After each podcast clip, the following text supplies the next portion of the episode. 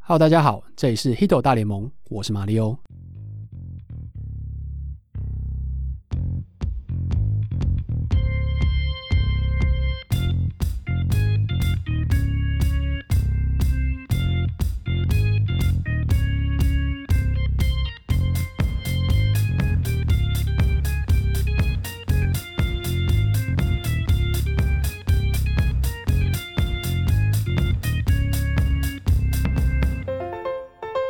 Hello，大家好，欢迎收听《h i t o 大联盟》第两百集，我是 Jackie 李炳生。我是 Adam，我们是全世界第一个中文的 MLB Podcast，每周一集和你分享大联盟的大小事，你会听到五花八门的主题，而棒球记者、专家、球迷有时候也会上节目，跟各位分享独家观点和经验，丰富你的棒球世界。不止看热闹，更要看门道。那新书推荐时间，现在我们接下来都要推文森大叔的新书了，应该也不是说文森大叔啦，就是由前旅美好手曹景辉亲自口述，那棒球作家文森大叔整理撰文的新书《日食之后》。那这本书现在已经在一月十三日正式出版了，所以现在大家去各大书店跟博客来上面应该都可以直接订到了。所以呃，希望大家多多支持这本书。那我自己也是在入手的那一天，我就直接把它看完了，很快，因为文森大叔他文笔非常流畅哦，逻辑非常的顺，所以读起来非常的流畅。那看完之后也是觉得印象非常深刻。差不多是你听《h i d o 大联盟》两倍的时间就可以读完这本书， 哎、真的不夸张，差不多两倍。差不多，差不多。所以其实它不会占用到你太多时间，但内容却是非常扎实的，因为里面就是有曹景辉他最深刻、最毫无保留的内心独白，而且是算是他首次公开。当然，曹景辉以前有出过一次书嘛，就是在但是这《我不知道哎、标进大联盟》那本。哦，这是他自己写的吗？呃，他跟那个也算是跟那个作作者合作啦，哦，哎、我我我没有听过这本书哎、 《标进大联盟》其实还蛮有名的，在二零零五年出版的。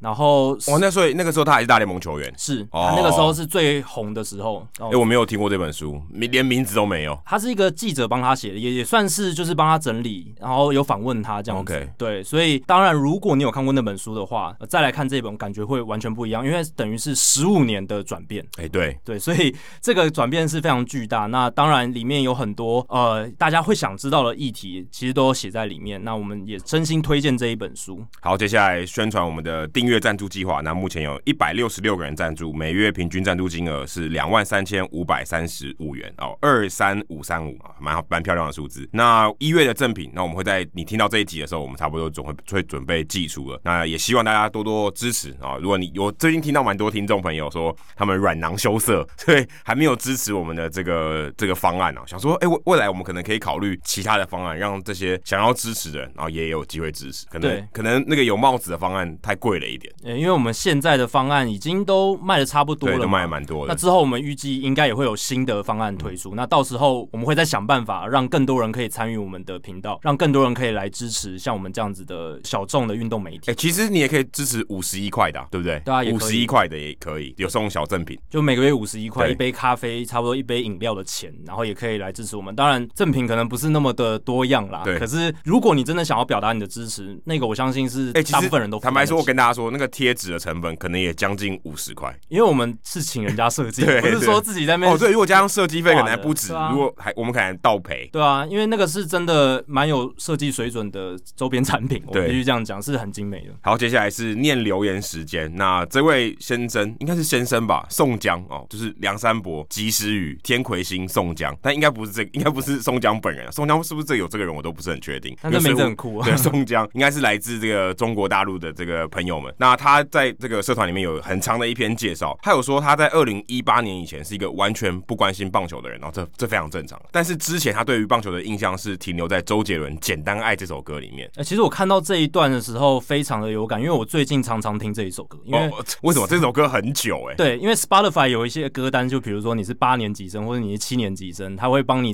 有一些网友会整理好一些属于那个年代的哦，人喜欢听的歌。哎、所以想不到周杰伦也把棒球放在里面。那时候可能棒球很红哦，可能我想应该蛮红的。然后应该是二十年前的歌了，《简单爱》。呃嗯他他刚出道的歌了，对不对对，但是也没有到二十年，二十年前是二零两千年， 2000年左应该右应该应该更再晚后面一一点点，对，点应该再晚一点点。但是《简单爱》这首歌就传到了对岸，然后让更多人知道说，哎、原来有棒球这个东西。对，哦那个年代的中国大陆对棒球的了解应该是是几乎更是少零，哦几乎是零几乎跟我们当时的收听数是一样，因为我们当时也还没有节目，对，就是反正我不知道为什么，反正就是因为这样，反而棒球在中国大陆有一些知名度。可能听周杰伦的歌的人就会想说，这是什么鬼东西？只是我比较好奇的是，二十一世纪初期那个时候，这首歌刚推出的时候，其实是那时候纳鲁湾的事件刚结束嘛，应该是差不多台湾大联盟收刚收掉的时候。那那个时候其实中华职棒略显低迷哦、哎、我不可知道比起九零年代不的知时道候，有没有人知道这首歌背景，或是对啊当时是怎么样？但是会把我记我记得当时我听到这首歌，我想说，哎、怎么里面会有提到对棒球？对，会把棒球写到歌里面，然后因为它里面就是列出一些，就是像骑单车、看棒球，有点像是会跟情侣一起做的一些娱乐活动，所才以不才不会是但是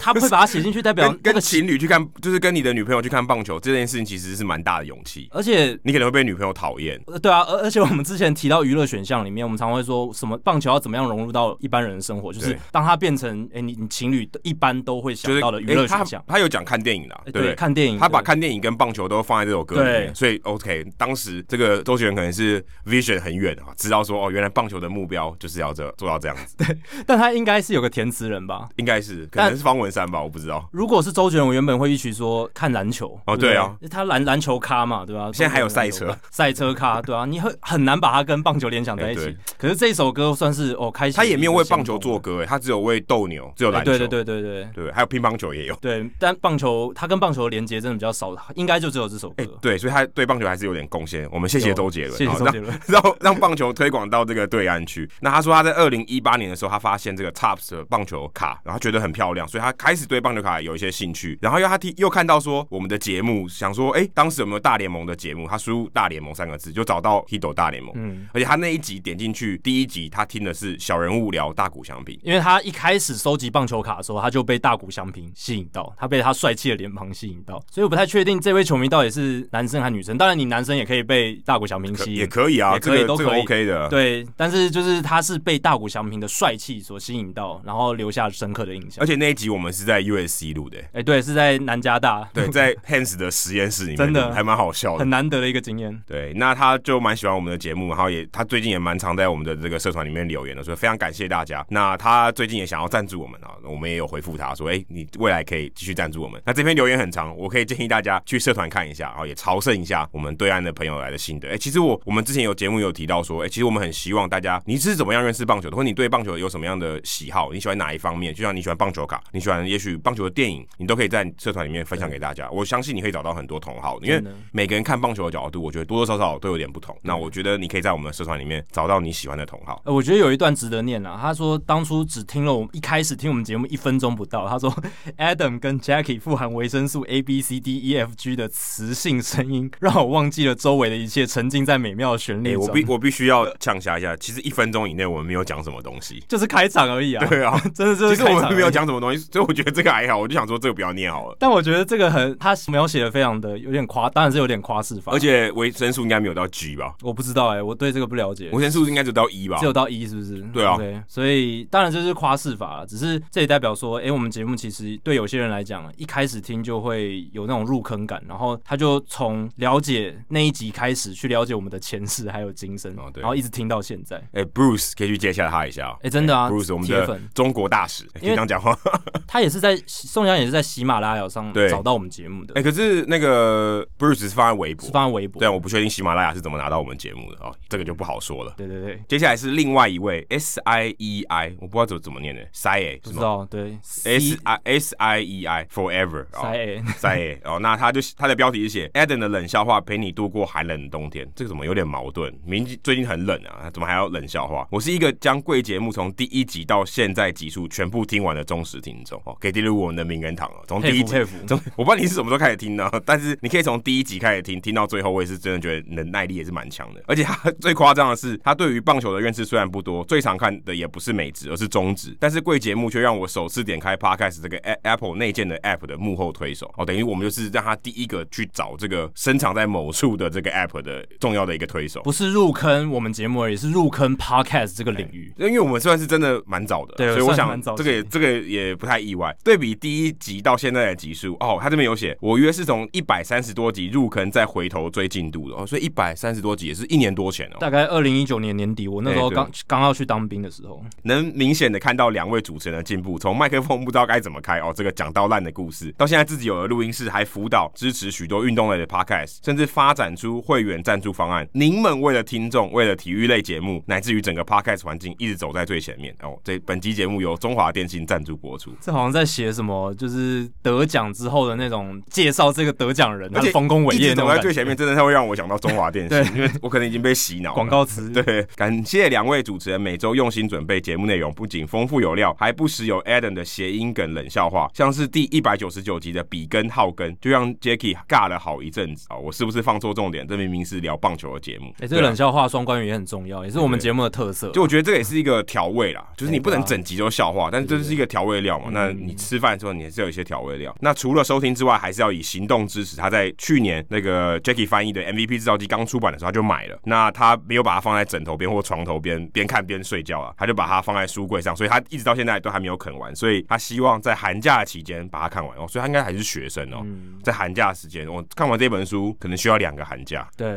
有点有点长啦，这本书其实有点硬。那由于我还是学生，软囊羞涩，没办法以加入会员的方式来赞助贵节目，但我会以能力许可的方式继续支持这么优质的 podcast。感恩两位主持人将这么长的留言读完，盼这则留言能对于贵节目的长度有些许的贡献。哦，对，有这局绝对有 这集我们在这这一段我们大概录了大概讲了三分钟了哦。身为 podcast 的重度使用者，即使一集两个多小时还是听不过瘾，也在这里祝福贵节目收听率长虹啊。其实有些就像我们刚才前面讲到说，有些听众觉得他没有支持我们用赞赞助的方法去支持我们，那我其实更希望大家多多推广我们节目哦。这一点对是目前大家在 podcast 经营上面的一个困境啊。我们希望嗯有更多的这个口碑，有更多的口耳相传。我觉得这个你以行动支持去洗脑你周边的球迷朋友，我觉得是比赞助也许更有效的一个方式。对，如果你的口袋还不够深，或是没有余裕哦来用金钱支持的话，就是却最好的方式，真的就是多听我们节目对，，然或后多分享。多留言、多分享，然后介绍自己身边的朋友。其实你用你自己说话的力量去介绍给自己身边的朋友，是最有力量的。对，就会说，哎、你有在听 podcast 吗？那我推荐你一个节目《h i t 啊 o 大联盟》哦对就用这种开场白，其实也不错。那另外一个是 Woo 零零一 W O O 零零一，那他因为台北市一棒球场而找到这个优质的节目哦，所以又有一个是因为真宫还有梁舍的节目来的。感谢两位主持人用心的制作主持节目，又回去找了以前喜欢的主题来听，真的很棒、啊！所以其实标题很重要，对因为如果如果我们没有取标题的话，可能不知道我们那集在讲什么，要从第一集找到第两百集。对，然后我们节目的 show notes 就是我们的节目笔记里面也会提到我们那一集大致上聊了什么，所以如果你搜寻 Google 的话，你打一些关键字，那个是那个主题相关的哎、话，对，其实你可以应用该那会种搜到我们节对，目。其实也可以用一种方法，就是你搜寻一个主题，你想要知道的关键字，然后后面加 Hido 大联盟对，其实你会找到。逗号 Hito 大联嗯盟基本上大部分都可以找得到，然后我们节目的官网也有策展一些我们觉得精选的主题，很不错的主题，这样包括主播记者啊，或是收听数比较高的，或者我们自己觉得很有价值的内容。那如果你你还想找到更多，你很想听，或是你觉得有兴趣的主题的话，可以到官网上面去找。或是你把它推荐在社团里面，哎、来个温故知新，哎、对，也不错。就比如说你回到回顾什么第二十集、第二十一集这样，然后你觉得听了很有感，或者我们介绍过哪些事件人物，哎、如果他最近又发生一些更新，那你也可以来更新一下。哎、对，其实我们很欢迎大家在节目社团里面分享你收听某一些节目的心得，对不一定只是说，哎、在下面留言回复我们，你可以打一篇说，哎、你对于那一集节目听了有什么感想，或者我们哪边讲错了，你也可以指出。嗯我们非常希望大家指正我们，对拜托。没错，好，接下来是冷知识时间那、搭配一下时事哦，因为这个礼拜相信大联盟棒球迷都有注意到的一则新闻，就是 DJ l a m a h e w 他跟洋基队签下了六年九千万美金的合约，哇，很长哎、对，其实这不算是延长约，就是自由球员嗯再回签给洋基队这样，所以他继续当洋基人，然后六年九千万，当然平均年薪大概一千五百万美金左右，便宜。算算划算哦。但是嗯如果你看平均年薪的是便宜，你要考虑到 l e m a y h 他已经三十二岁了，对他已经其实是过了，他已经在走下坡了。对，如果这张合约真的走完，他已经到三十七岁了，对哦，这是有风险的。而且蓝鸟队其实也有竞争，他们提的合约是四年七千八百万，所以平均年薪高，可是年限没有那么长。那冷梅虎应该是在洋基觉得哎待习惯了，觉得熟悉了。不用搬家，然后想要待久一点、哦，所以选择了比较长的合约。那拉梅虎大家都知道，他的反方向攻击非常知名，他通常都不太喜欢拉打，他非常多的推打，就有点像以前的 Derek Jeter 啊。那他生涯从二零一一年开始，一直到二零二零年，他反方向球的比率是百分之三十五点二，就是他所有打进场内的球里面，还有包括全垒打。打，有百分之三十五点二的球是走反方向。那这一个数字是同期，也就是二零一一到二零二零年这十年间，所有至少累积三千打席的打者中最高的，最高的哦。所以他是可以说是这十年间的反方向击球王。推打王，推打王，你可以这样讲，对。那但是呢，其实有另一个人跟他一样，也是在这十年间打出了百分之三十五点二的高反方向击球率，哦，所以现在是并列，并列。哦，所以 LeMahieu 跟哪一个球员并列这十年间的反方向击球王？哎、这个大家可以想，中华职棒可以算吗？中华职棒不算。 所以一般我就猜彭正明啊。哎对彭正明也是非常喜欢反方向攻击的。这 g 特有三千个打席吗？希特在这十年间应该是应该没有哦，应该是没哎、有那这样其实范围也蛮小的，不然我就猜 Joe Mauer，可是 Joe Mauer 应该也没有三千个打席 Joe Mauer 有， ，Joe Mauer 有三千有个打我席在。排行榜里面有看到他，但他是不是跟你这样讲， j 哎这 a l e m a h u 样讲就代表他不是答案呐、嗯哦但我如果，吗？但如果我要猜，就猜 Joe Mauer，、嗯因为印象最多，不然就是 Jose Altuve。 我是 L two 对。对，给一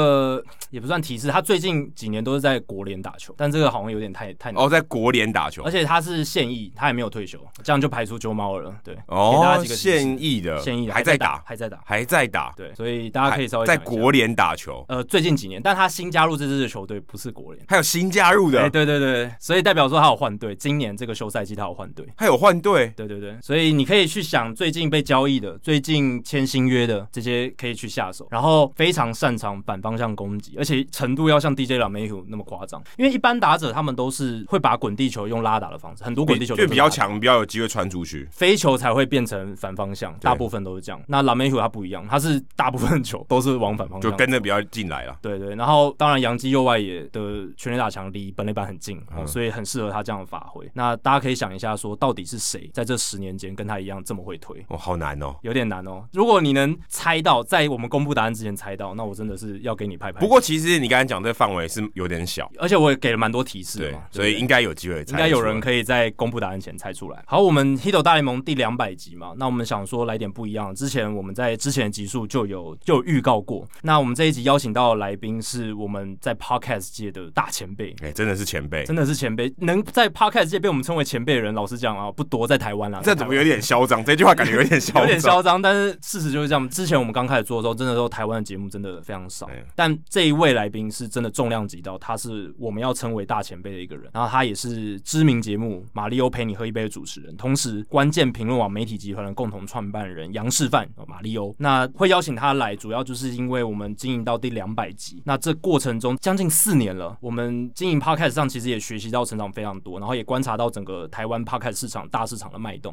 可是比起马里欧来讲，我们的了解，我觉得我们其实只是小巫见大巫。而且我们比较锁定在某一个类别了，对应该这样讲，我们就是比较运动类别的我。们锁定在运动类别，那这很多集我们都有跟我们听众分享说，我们自己在经营运动 podcast 上面一些心得，还有一些对心路历程。可是我觉得我们都在算同一艘船上，就是 podcast 是艘船上。那我们希望可以让让大家更了解整个 podcast 市场。呃他应该是在船长室，它是，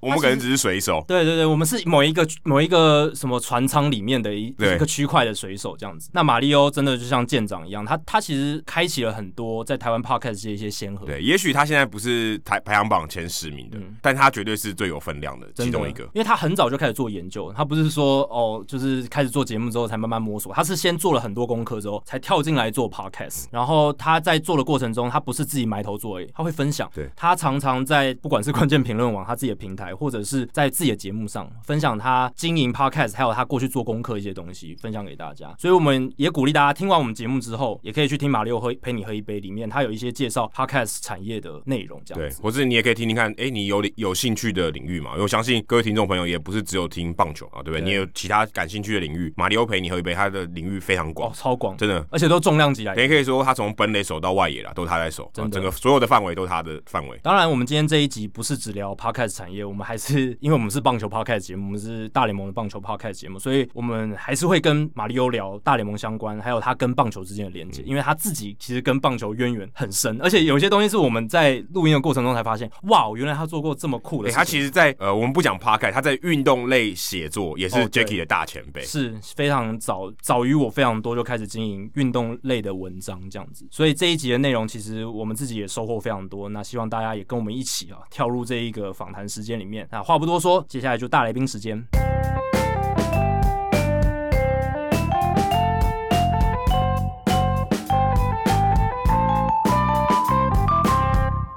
黑手大联盟第两百集的大来宾时间非常特别哦，以往我们都是邀请一些棒球界或者是美国职棒球界的一些大佬，今天我们邀请到的是 podcast 界、媒体界的大佬，他是马里欧陪你喝一杯这个 podcast 节目的主持人，同时也是关键评论网媒体集团的创办人，然后也是内容长。那他是马里欧，欢迎你。嗨，Hello，大家好，我是马里欧。 哦，哎、真的其实是 Jacky 的以前的老 板哎、是呃，我在二零一六年的时候，曾经在关键评论网担任过实习生，然后那个时候就有常常看到马里欧啊，几乎每天都会看到。是啊，我每天都要进公司 晚的。是玩红白机的，不是不是不是不是那一个有翘胡子的马里欧，是马里欧陪你喝一杯的马里欧。对对那如果你有在收听 podcast 节目的话，其实马里欧陪你喝一杯应该是大家通常都会首先接触到的几个吧，因为之前有很长一段时间马里欧陪你喝一杯其实一直盘踞在各大 podcast 平平台上面好的伤前几心名。，好伤心哦！这样讲，但现在还是有前五十名、前三十名，其实都很厉害啦，对啊，其实也是我们一直很敬仰的对象，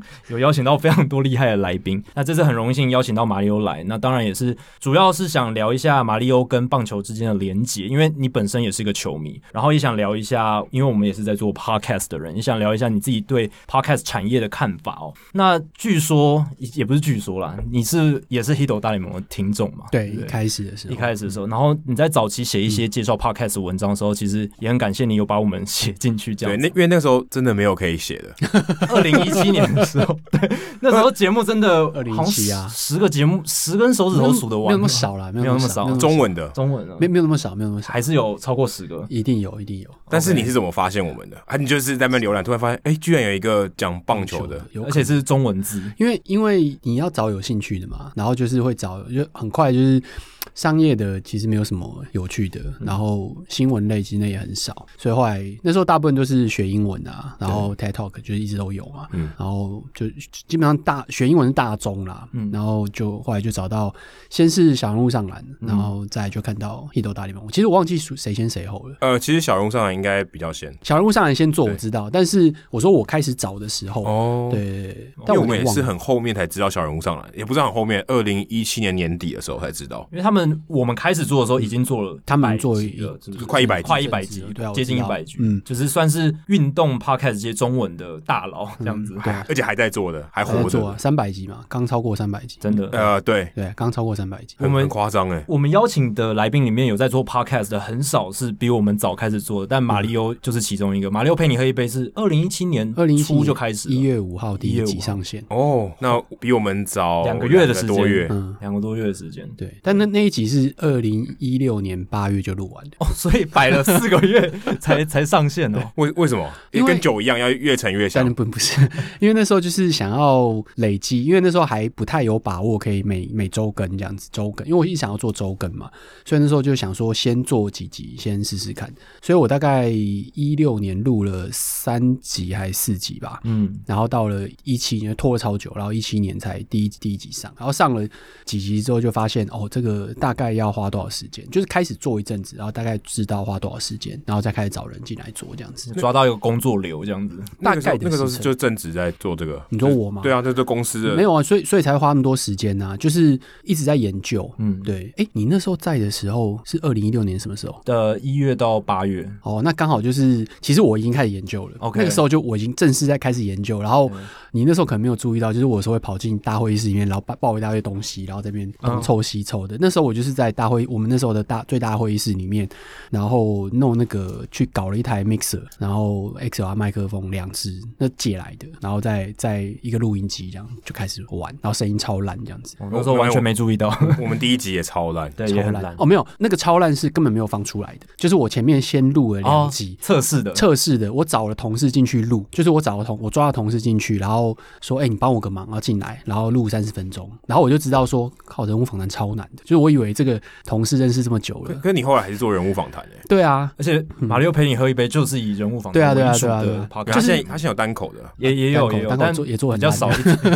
就是还还是以人物为主，人物为而且主第人五物季应该也是会以人物为为主，人物为主，对，对，嗯，所以但是那时候就是不知道怎么问，不知道怎么聊。嗯，哎、真的很难聊，不是一个会聊天的人。哎、我们一开始做的时候也是真的蛮跌跌撞撞的，一开始真的也不知道，我跟 Jackie 也原本也不算认识啊，嗯就是网络上的连友这样子。对，所以一开始真的做也是蛮，我觉得蛮不知道该怎么说，因为那时候也没有人在做这个，然后也不知道该学什么，这真的是听马里奥陪你喝一没杯有没去有学。没有人就没有人教啦，对啊然后也中文几乎没有教学啊，对嗯，几乎没有，都大概都是我们大概都是从英文看起的啊，英文超多的啊，那时候 YouTube 也有，已经然很后红了，对啊，已经很多了，啊，就从那边慢慢开始摸这样子， OK 嗯但完全就是自己摸索、自己学习，但是也是那嗯一些经验变成你的养分，经营 podcast 的养分。后来不管是写文章，还是像最近第五季的第一集，嗯你有把你 这四年来做嗯 podcast 的心得、整理成一个算是 podcast 制作心法的，嗯而且分享给所有听众。我跟 Adam 都有听那一集，然后现在回去听，其实还是很有收获啦。嗯对，甚至有点，但是也不能说相见恨晚，因为他就是最新的出，但是又觉得说啊，如果我四年前有人告诉我这些事就好了。对我们推荐所有，如果你有心想要做 podcast 的话，先听那一集，就是马六陪你喝一杯第五季第一集，会有非常多的哎收获嗯他。严严格说起来，他应该是第四季的番外篇的最后一集。 OK，但哦番外番外边还有这么一集，番外篇出很多集的最后一集，SP 的第第几集我忘记。对，因为我看你们上面写哦 S 哎五 SP 零 E 一这样子哦哦，OK，啊，哎、啊，他竟然被归到 S 五对了。是 S 他今天我想说第五 S 季啊， four 的，哦因为我记得是第五季啊，对，因为我想说第五季对哦好 OK，对所以好可没关能系有点反小正小误 会。这就就告诉我们，就是大家如果有个问题要说，请问你们节目到底怎么分季？哎、你怎么分随便你啊，你高兴就好。对对对我们我们就没有分级，对，你们没有分季，其实没有分季也没有。我其实我其实分到后来，大家也说你你到底在分什么，然后我就其实我都会后来我都其实很清楚啦，就是那个每一个分都代表一个一个实验的的过程，嗯，OK 然后那那个实验就会有一个嗯一就看做几集，那那几集都是同样的编号，像夏日迷你季、春日迷你季，那都是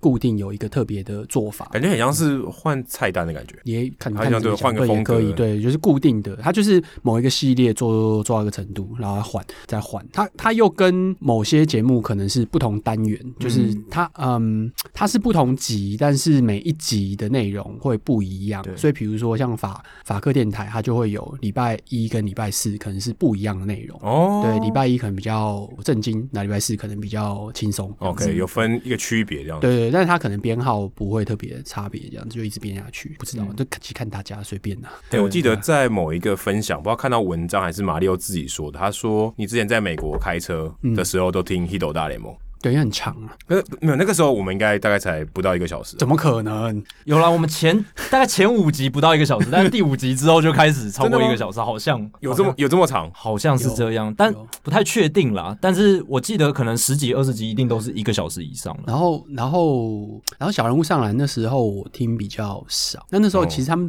因为我觉得他们那个音质的改变的速度更慢一点，哦，就是对对，因就为是他们比较没有时间花在这个上对面。，但后来越来越好了。我觉得嗯最近这几、这一两年其实都越都蛮好的。那你那你在听《h i d o 大联盟》的时候，开车的时候听，你你都对哪些内容有有印象？你现在还想完得全起来没吗？有了，完全完全没有完全了。所以那你听的时候是什么样的情境？就听两个人在聊棒球，然后都都听不懂，呃听不懂，对 真的吗？有到听不懂没的有程度大大联盟的东西听就人民啊，人民、嗯人民不熟，真的不熟是是。是嗯我觉得我像我看棒球、看大联盟是真的很有一搭没一搭在看。嗯，嗯，我去年啊，去年大联盟不是延后开开季嘛？对是几月？七月。七七月月底才开打，七月开季啊七对底不对才开打然后然后呃，很快就打季后赛，然后很快就打完了。对我去年一场都没有看嗯，我去年是我这几年来第一次 MLB TV 没有买的，一场都没哦，跟你上场的你有对自动续约哦，应该会自动续约因为哦。刚好那时候三四月疫情比较严重的时候，我想说啊延后不知道什么时候先把它关掉好了，哦就把它聪明 cancel 掉了。对，然后就发现我靠，整年一场都没看呢、然后比赛就打完了，啊天哪，什么结束 了？一晃眼已经结束了， 来不及看这样子。啊相信很多人的经验可能也是这样，就想说啊，三四月的时候想说不知道什么时候开打，哎，结果一关掉就结就结束了， 整个棒球季就结束了。感觉对，啊，然后所以，我其实真的对于那些人民没有那么熟了，而且我觉得，而且相较于篮球来讲，棒球的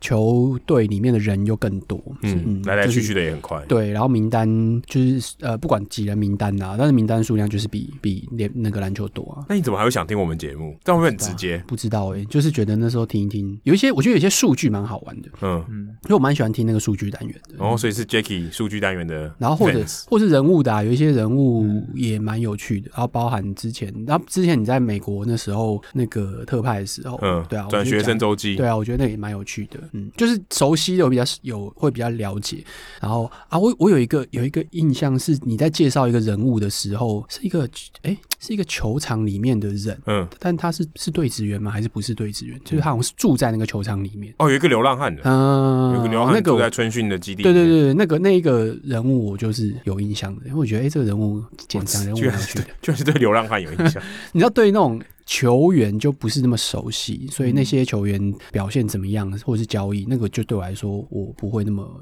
那么有感觉。但是讲一些故事的，我觉得就会比较有吸引力。社会文化层所以面。其实我们希望可以吸引更多像马里奥这样的嗯的，你说 casual fan 哦，就是对他啊会看棒球，对嗯，但是他可能没有追的这么勤啊对。也许我们是一个胶囊哦，所以好像每一每一周告诉你一些有趣的事情，嗯然后有点像新闻，但也不完全是。对然后你可以听听看，有点像对啊你如果今天没有很仔细的追，好像还是可以听一下。就像本来你可能只看战绩，或者只看球队的胜负什么的，但是你接触我们节目之后，你会开始注意说，哎、原来看棒球运动还有这些面向，有政治的，有社会的，有小人物的故事，然后数据分析原来可以这么多元。嗯嗯我们希望可以达到的是这种效果。嗯，对。那希望马里奥也有从我们听我们节目过程当中有这种感觉啊。对，我觉得你们一直有变化啊，我觉得有变化是好事啊。嗯哼对啊，嗯那我们也想了解说，那你为什么会喜欢棒球这个运动？从一开始的时候，哦毕竟你现在工作，老实讲，跟棒球没有什么关系。对对对然后算是你的一个兴趣而已。 对对对，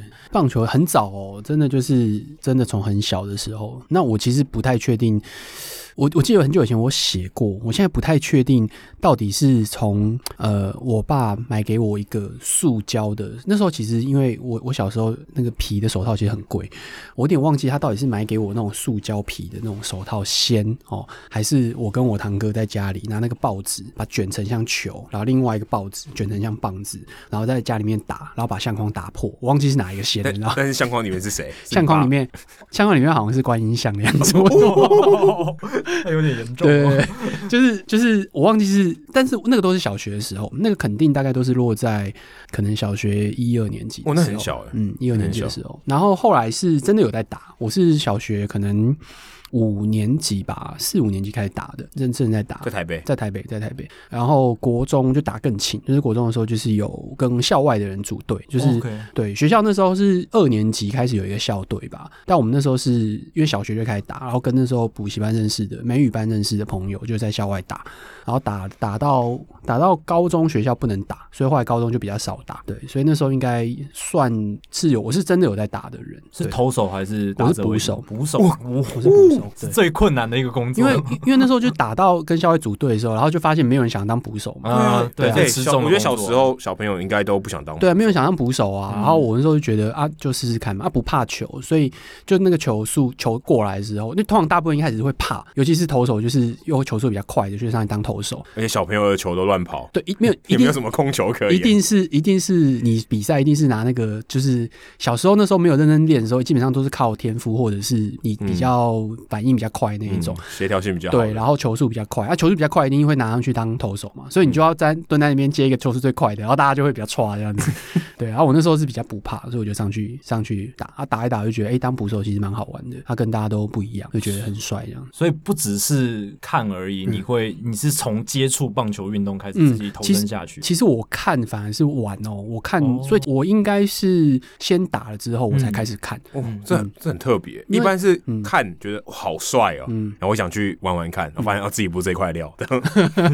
没有，我应该是先应该先打，因为因为在那更之前，在职棒之前，其实我是没有接触看业余棒球的。哦，对，那种什么那怎么会有兴趣？不知道哎、想想就真的喜欢很打难讲，吧有可能就是跟好玩你你观要观回想嗯音，可能这个托梦给你，对他可能被打破，他就觉得很不爽，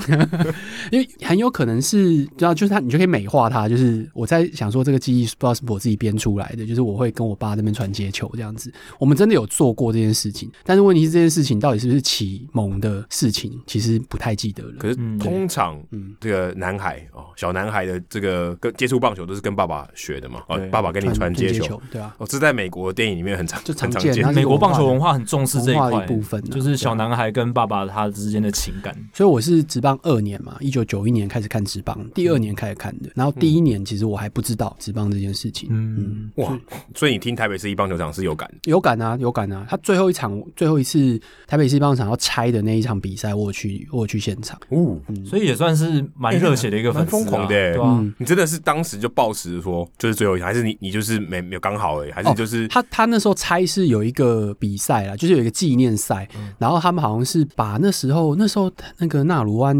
那时候两边是还在打还是对什么时候嗯还在打忘了还在打的时候嘛，然后我不知道为什么，反正他们那时候就是把一群呃以前我们刚开始看的时候纳鲁湾就是跑到大鲁湾去的那一些球员，然后找回来打一场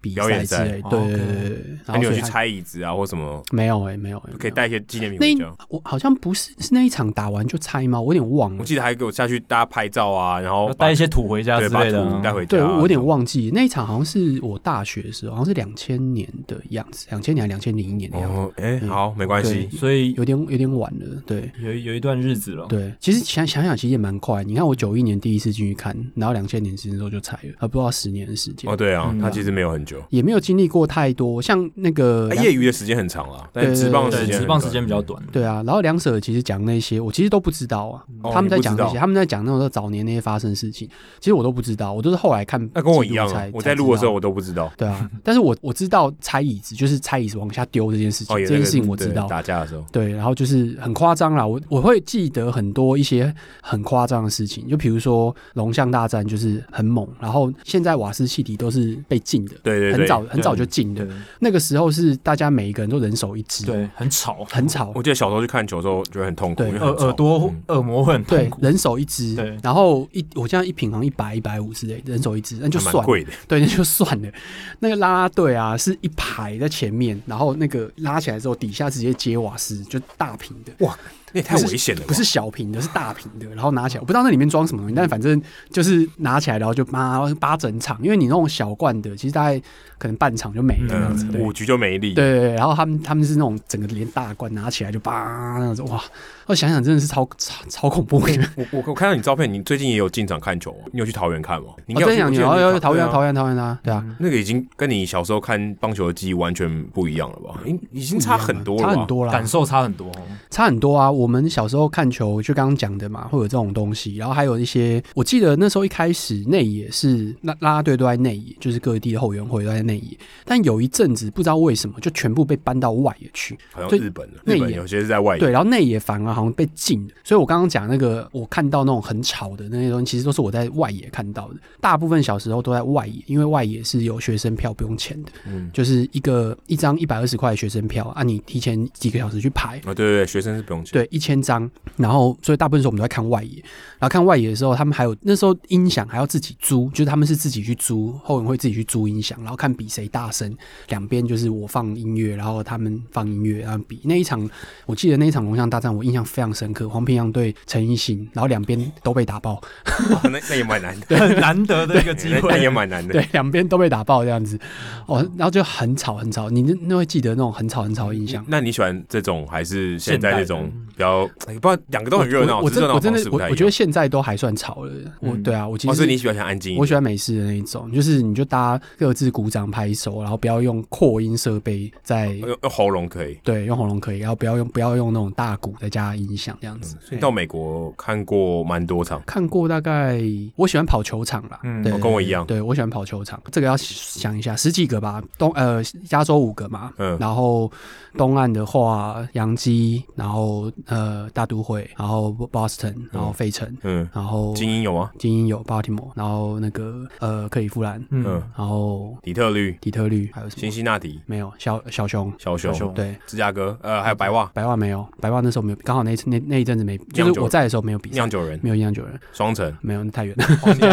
皇 没家有没有太远了，哦太而且远再太再远了再来应该要到南南边的，呃，现在太空人游。击兵有哦，有没德有？州有嗯游击兵没有？还有还有什么啊？在南边还有马林鱼那些马林鱼马马林勇士、亚特兰大、马林鱼对马林鱼对哦，有去过马林鱼马的球林鱼，场，最像是刚刚多少个？十五了，差不我多没有算，大概十五我个觉左得右应。该有对很多哎、差不多十五个。所以是你，你一开始应该也是从中华职棒，然后慢慢再看到美国职棒。其实我我觉得还是一样嘛，我没有认真在看美国职棒，但是我很喜欢去球场。 OK，对是因为为什么球场的关系。对，因为我在我二零零六年其实有做过一个活动，就是那个嗯，那时候二零零六年有一个部落格的比赛，那时候部落格刚兴起，然后呃有一个叫乐多的部落部落格，他们办了一个活动叫做夏日的部落格传说，它就是你要连续三十天去做一件事情，它是第二二零零六年是第二届，然后跟那个番薯藤一起合办，办的比较大这样子。然后我就参加那个活动，那个活动你可以自己选，它有一些建议，比如说三十天减重，哦，三十这些天还超合理。对，三十天干嘛？三十天干嘛？就记录这样子，部落格就是一个记录。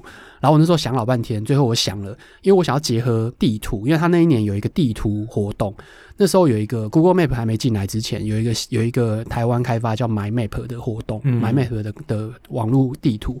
然后你要是用他们的地图十五天，就三十天里面有十五天用，你就可以特别再参加那个奖项。那个奖项是一台 MacBook，那年你说二零零几年，零六年，哇，那很大的就奖哎，四万这样子。然后内容大奖，内容奖的第一名是一台 iPad。哦，最夯那时候最夯的对，一台哎时下产品 iPad，iPad 已经彩色的 iPad 第五代这样子，iPad 哦 Video 哦五五点五代还啦，但还没有触控，还没有啊还 iPad，还 Touch 没有触控，对对对，但但它是很五点夯五的产品。那一那一台大概一万出，一万五的样子，但 MacBook 要四万，嗯，所以你就想说，那我一定要参加第，就就它是一个 option，就是你可以选择你要再参加这一个，所以你可以同时两个都都拿这样子。所以我就想说，我要找一个可以用到地图的，所以我就想说，后来想老半天，本来想要电影啊，去可能看电影院看电影啊，然后最后我想了一个，就是三十天去三十个棒球场，哦，等对等等等，这是在台湾吗在？台湾，在台湾，台湾有这么多棒球场台，湾有这么多棒球场，包含了那些河滨公河园滨算公园吗？棒球场，对对对哇，那也蛮猛的。欸对，所以我但也后很来酷，对。啊我后来加总起来应该是三十天去了四四十个棒球场，嗯，很多时候像比如说我去台南的时候嘛，嗯那台南除了台南市立棒球场之外，我顺便去了比如说崇学国小啊、呃崇学国中啊、工人国小啊，就是王建民的母校嗯啊、郭宏志的母校啊，然后去南英刚好南英那时候正好好像还在打的时候，就就是去看南英的练习比赛，然后南英的主场他们好像有一个自己练习常用的球场，嗯对，所以去南英那边，然后还有好像还有一个忘记是哪一个，都我都算了，反正就是去那边看一下看一下这样子。那你需要做什么记录吗？对，就是你就写，你就我就会写，就比如说我写篇去那网志边，对我就会去那边拍照。那要然后写什么？写介绍那个球场啊，像比如说台北市立棒球场，台北市立棒球场没那时候已经拆了啦，所以第一个可能就是什么新庄棒球场，哦，然后就查查一下它新庄棒球场有什么东西，然后呃我自己怎么看这个棒球场，这棒球场对我，像如果说像新庄，它对我来说就是有一些呃有趣的回忆。它第一年开的时候，呃，一九九七年的冠军战的第二场有进去看，你这也记得太清楚了对啊吧？一九九七年冠军战第二场，那因为记得清楚，是因为那时候发生什么事？那时候就是二大一啊呢，石豹鹰下半季整队被抓走啊，哦，然后 留下了深刻的印象。然后各队去支援呐、啊然后那嗯时候、哦我支持，我那时候支持魏权嘛，哦然后就想说，哇靠，我们现在打一支二大一，竟然还 会输，这是真的是莫名其妙，你知道吗？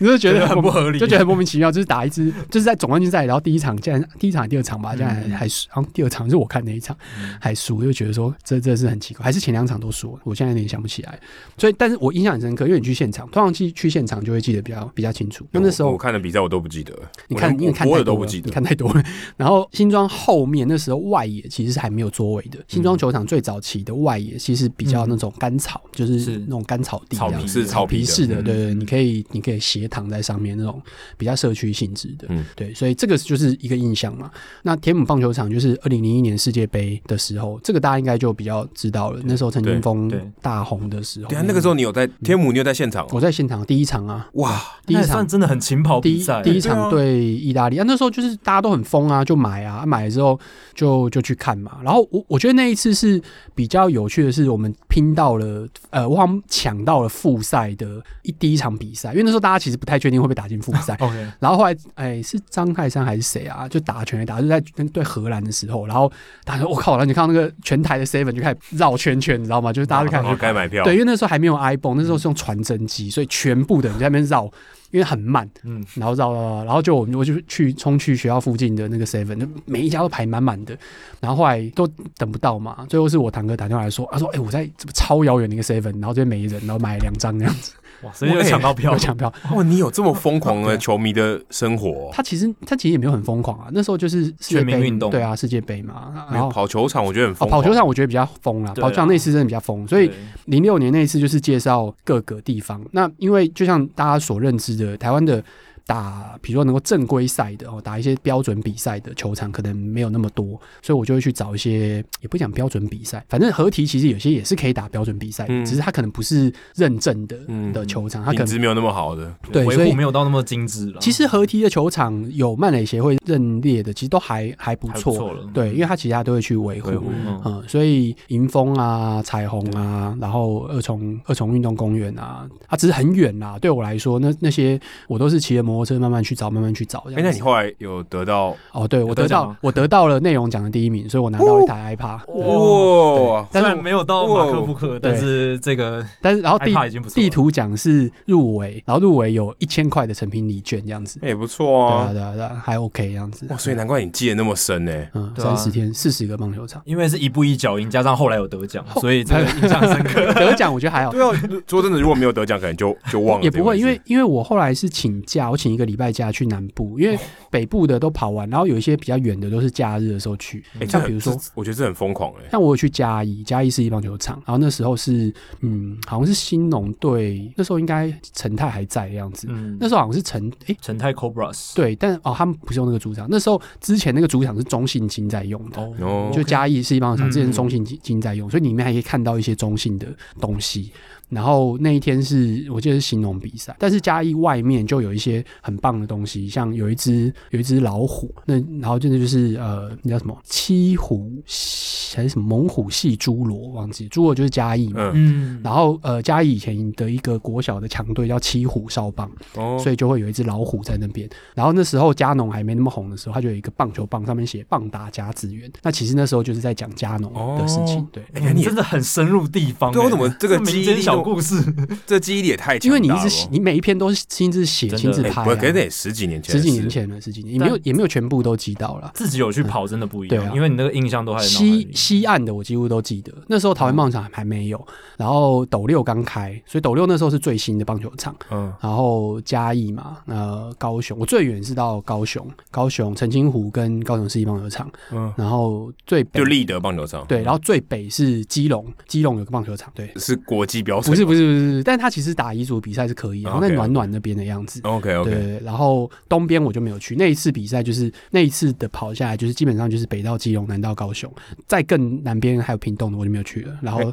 东部的我也都没有去。那我们回到大联盟，你好跑了这么多球场，嗯哪一个是？这好像有点蠢的问题，但哪一个是你觉得最好的，或是你印象哦，我最觉深得刻好多印象，我觉得像那个 Fenway Park，就是它是古迹嘛，嗯对，所以它其实非常有趣，而且它里面发生的，我去跑的时候发生的事情是，我在 eBay 上买了票，然后因为没没有在卖嘛，哦其实应该说现场还是可以有在卖销售票，有黄牛，也有黄牛啊，黄牛也可以买得到。现现场也有黄牛，我那时候是没有想要拼现场了，我那时候是想要先买啊，嗯就怕到时候没有扑空对对对，对所以先买。然后我我那时候买花大钱，忘了多少钱，但买了一个站票，就很后面这样子。嗯对，grandstanding 的，对，站后面这样子。然后，但是那时候我就很早到球场，在里面到处绕，绕一绕绕一绕，不知道为什么我就走上走上了 Green Monster 了，就走绿色上怪去物了，上去，嗯就是他哎他们已经在打击练习喽，那边有管制呢那，边有管制。应该是不能进去。对，那边是你要有票才可以上去的。然后我不知道为什么我就走上去了，然后走上误打误撞就去，进对去我就进去了。然后我在上面看哦，然后球打过来，我还想说，哦，我来接一下，超多的，因为其实很近嘛，那个全垒打墙距距离很近，打接练习的时候很容易打上来。然后大家这边接接接接接很开心。然后我就想说，哎，下去旁边看一下，下去回来就回不来了。哦，对就有人在那我边才管发现说，哦，原来这边不能上来。哦，你你不应该下去，你就一直留在那里。对啊，那时候不知道，如那时果候不知知道道本来知道不能进去，对应该就对一对直对待在那我边如。果知道，搞不好我也不会上去。哦哦，对，对是，所对以就是真的误打误撞。但打击练习，我想他可能管制没有比那较么松，嗯严嗯对对对对对对啊，就蛮好玩的。像 Fenway Park 我就记得，然后那时候、呃我是零八年去美国跑一跑一圈，然后呃零七年还是零六年我忘记了，我那时候写博格认识了一个美国很疯的，我不知道你知道，一个叫 Pose 嗯 Pose 孙嗯 Pose 上可。能是你一搞个不好大还有前听我们辈节目对，他就大前打，他是辈真的是大前辈，他非常非常疯，他住在他住在湾区附近，他那时候就有转贴一个，他博客上转贴一个《纽约时报》的呃文章专题，他就去跑三十个棒球场，然后告诉你什么是这个球场里面最好吃的，什嗯么是这个球场里面最不要碰 的。嗯，哦对，我现在在做这个节目，对，我就我就按图索骥去吃了芬威帕克，那时候好像是一个冷三明治，他说最好吃的，怎么可能嗯，？好像是一个冷最冷三明治，它上面《纽约时报》写的，而且那已经是十几年前的事情了。然后我就吃，而且其实还蛮好吃的。还不错。，对，然后还有因球哦为要员，吃那个啊氛围 dog 啊，就是他们有他们的热狗对，但有些是最有名的，是被特派员列为最不要碰的，哦，对 OK，有这种东西。然后我要讲一下那个 PO，那个 PO 是疯狂的意思，就是像你们觉得我刚刚跑棒球场是还蛮疯狂，他的疯狂是他是巨人队球迷嘛，他住在湾区附近，嗯他是呃那时候那个 Barry Bonds 在追追逐那个全垒打纪录七七百六十二，七六呃七六二吗？七六二吧，七对啊，七七百五十五轰是汉卡伦，然后对对破纪录对，对所以七五五跟七五六是一个很重要的关键嘛对不点。对对，所以他就买了一艘那种打气的小船，打气的那种然船后。到那到个海湾里 McCoffee 面 Cove，对，就是那时候不是 McCoffee Cove 里面就挤满了，对都对是对对对，对啊每个人都想拿到球就对对致对富对，了。所以他就他 就他也买一个，然后就他就会去那边去等这样子，McCoffee Cove 那边去等，这样，这个 Paul 是台湾人，是台湾人哇然后在美国，对，他已经在工作那我很我们久想了，要访问他，哎然后台湾人曾经在对 McCoffee Cove 里面是什么捡球？对，试着捡球，然后他的船叫七五六号，哦， 对酷哎，对，然后他就是那时候，当然当然最后没有捡到啦。不过那时候我去找他的时候，我们的行程，他带我跑的行程，就是我隔天要去 AT&T Park，那时候还叫 AT&T 对 Park。他带我去跑完整个旧金山大部分景点之后，一整天都跑跑跑跑到很累。然后有一个行程呢，就是我们跑去 m a c a v i c o f 把那条船拖出来打气，然后我们就上去划船。我跟我那时候女朋友上去划船，就在 m a c a v i c o f 里面划船。然后他就说你划到那个那个棒球场旁边那边靠岸一点点，他从上面丢一颗球下来，然后叫我划过去捡。哦这是一个象征意义的动对，作，还蛮开蛮开球的。对欸这是一个很好的体验， 就是完整的 Special Anthony hit Pollard 体验为什么没有人做 这个 package？哇，这可以做成一个这是一行个程欸铁杆粉丝才会干的事情。不会啊，我觉得 OK，蛮好玩的。，对，就我觉得旧旧金山巨人队他们主场的工作人员应该把这个列入他们 Part Tour 里面对的一个活动。就是 special hit 嘛，那时候对啊讲说啪掉下去。呃，我说如果今天就算没有球赛嗯，就说我就安排一个工作哦，人员，他是没有球赛的时候才能这样然搞后啊。对啊，对啊我就安排一个工作人员，然后在那个右外的全垒打墙上面嗯丢球，然后让你去湾划船湾里去面捡也对也不用从全垒打墙丢啊了，那有点太远了，就从外面那个比较就想想旁边比一较点有感觉 啊。然后，然后它旁边还有一个小棒球场，嗯就是 m a c a v i c 旁边还有一个小棒球场，好像是纪念那个。它有个呃社区的棒球场，没有，就是练习用的，很小棒球场，就是其实应该是不知道是有附属嘛，反正我们那时候是在那边就是丢球跟打球啦。嗯，然后还有一个行程是那个 AT&T Park 旁边周围有大概有四个雕像吧，就是嗯不对同人的雕像这样子。然后其中有一个行程就是我要去那四个雕像那边拍，做一样动作然后拍照，哦这是大地游戏的感觉就。 就是对，蛮像大地游就戏，是 PO 带我去干的事情样 子。这个行程超赞嗯的，真的是如果你要圈粉一个球棒球迷，然后他让他变成巨人队球迷的话，这个这个行程太赞了。台湾没有这种东西。对，台湾你去球场，你能做什么事？看啦啦也没队也。没有球场导览啊，对吧，台湾球场也没有球场导好或像览是。也没有一个球场有特色的一个活动，或是一个象征的一对个对对意其义。实看你现在像我刚刚讲那个，其实也就是球迷自己玩出来的东西，它不是一个可是你讲 splash hit，、嗯大家就知道啊、对对对嗯然后你就觉得哦，蛮有趣的哦，就是球迷就会觉得这个蛮有趣的。哦对。它是一个可以吸引人的点，在它那个是球场它是里它是面。对，还有一个不是行程，还有一个就是他他很疯，所以他有收集呃，星巴克不是有一个小熊，星巴克小熊，星巴克有一个吉祥物是一只熊，然后那时候呃有一年大概应该是零零五年零六年的时候，星巴克在那个三十个哎也没有到三十个，就是这几个三十支球队的主场城市就有推出那个球衣限定版，就是那一只熊身上穿的球衣，比如在 Boston 你才可以买得到，它身上穿着那个红袜队的呃球衣有，点像以前台湾那个麦当劳 Hello Kitty，对对对对对，限量版，它好像收集到不知道全部还是有差一个样子。哦，所以他可能是台湾第一个跑完三十个球场的人。它有可那个时候可是好像这样讲不对，因为他住在旧金山。他好像没有跑完，因为那时候他会住，他会住到我，因为我那时候在开跑跑棒球场，然后他看到，然后他就说他一直很想要做这件事情，但他因为工作什么，就其实也没有真的那么有空，而且而且其实还有很多球场是一般你不刻意去排，其实你不太可能会会特别跑过去的，它不是一个热门的旅游景点这样子，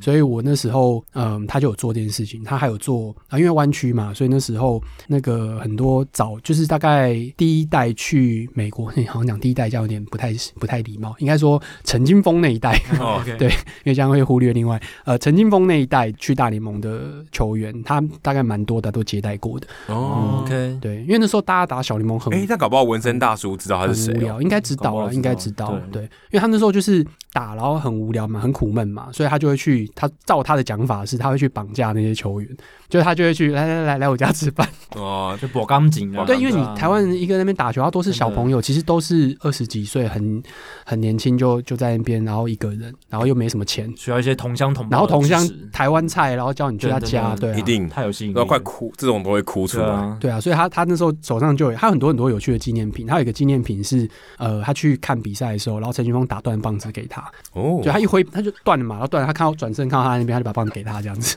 哇，这个全球独家呃对，的然纪后念就上面品，后来就签名哎这样，新鲜直送，对啊，真就的刚打断就直接给对啊，他。看来就本是人就是亲送的，就是那是一种就是友情啊，就是他嗯其实他没有特别觉得那是怎么样，对啊，很单纯的一种友情对的啊展现。哎，那你去其他球场还有遇到像这种这么疯狂的事情吗？啊，去好像还遇到好 PO 这种人很很夸夸张，他还有他还有带我去，他会跟我讲很多很多很奇怪的，就是可能那当地球迷可能都知道，比如说呃那时候那个铃木一朗还在水手队的时候，然后所以他比较会对对到那个哦运动家 Oakland 运动家运动对家队，但是他们住的地方不会在 Oakland，因为 Oakland 比较危险。对，所以他们大部分都还是住在 San Fran 里面。然后所以他说那个水手队的住固定住的饭店就是在广场诶是 Union Square 对旁边嗯 Union Square 旁边一栋很大的，现在还是对，然后他就他说，重点是他都会去底下某一间拉面店吃拉面，然后大家都知道这件事情。他只要比赛完就会去那边吃拉面，然后那个拉面老板上面就有很多他的签名还是什么东西的，所以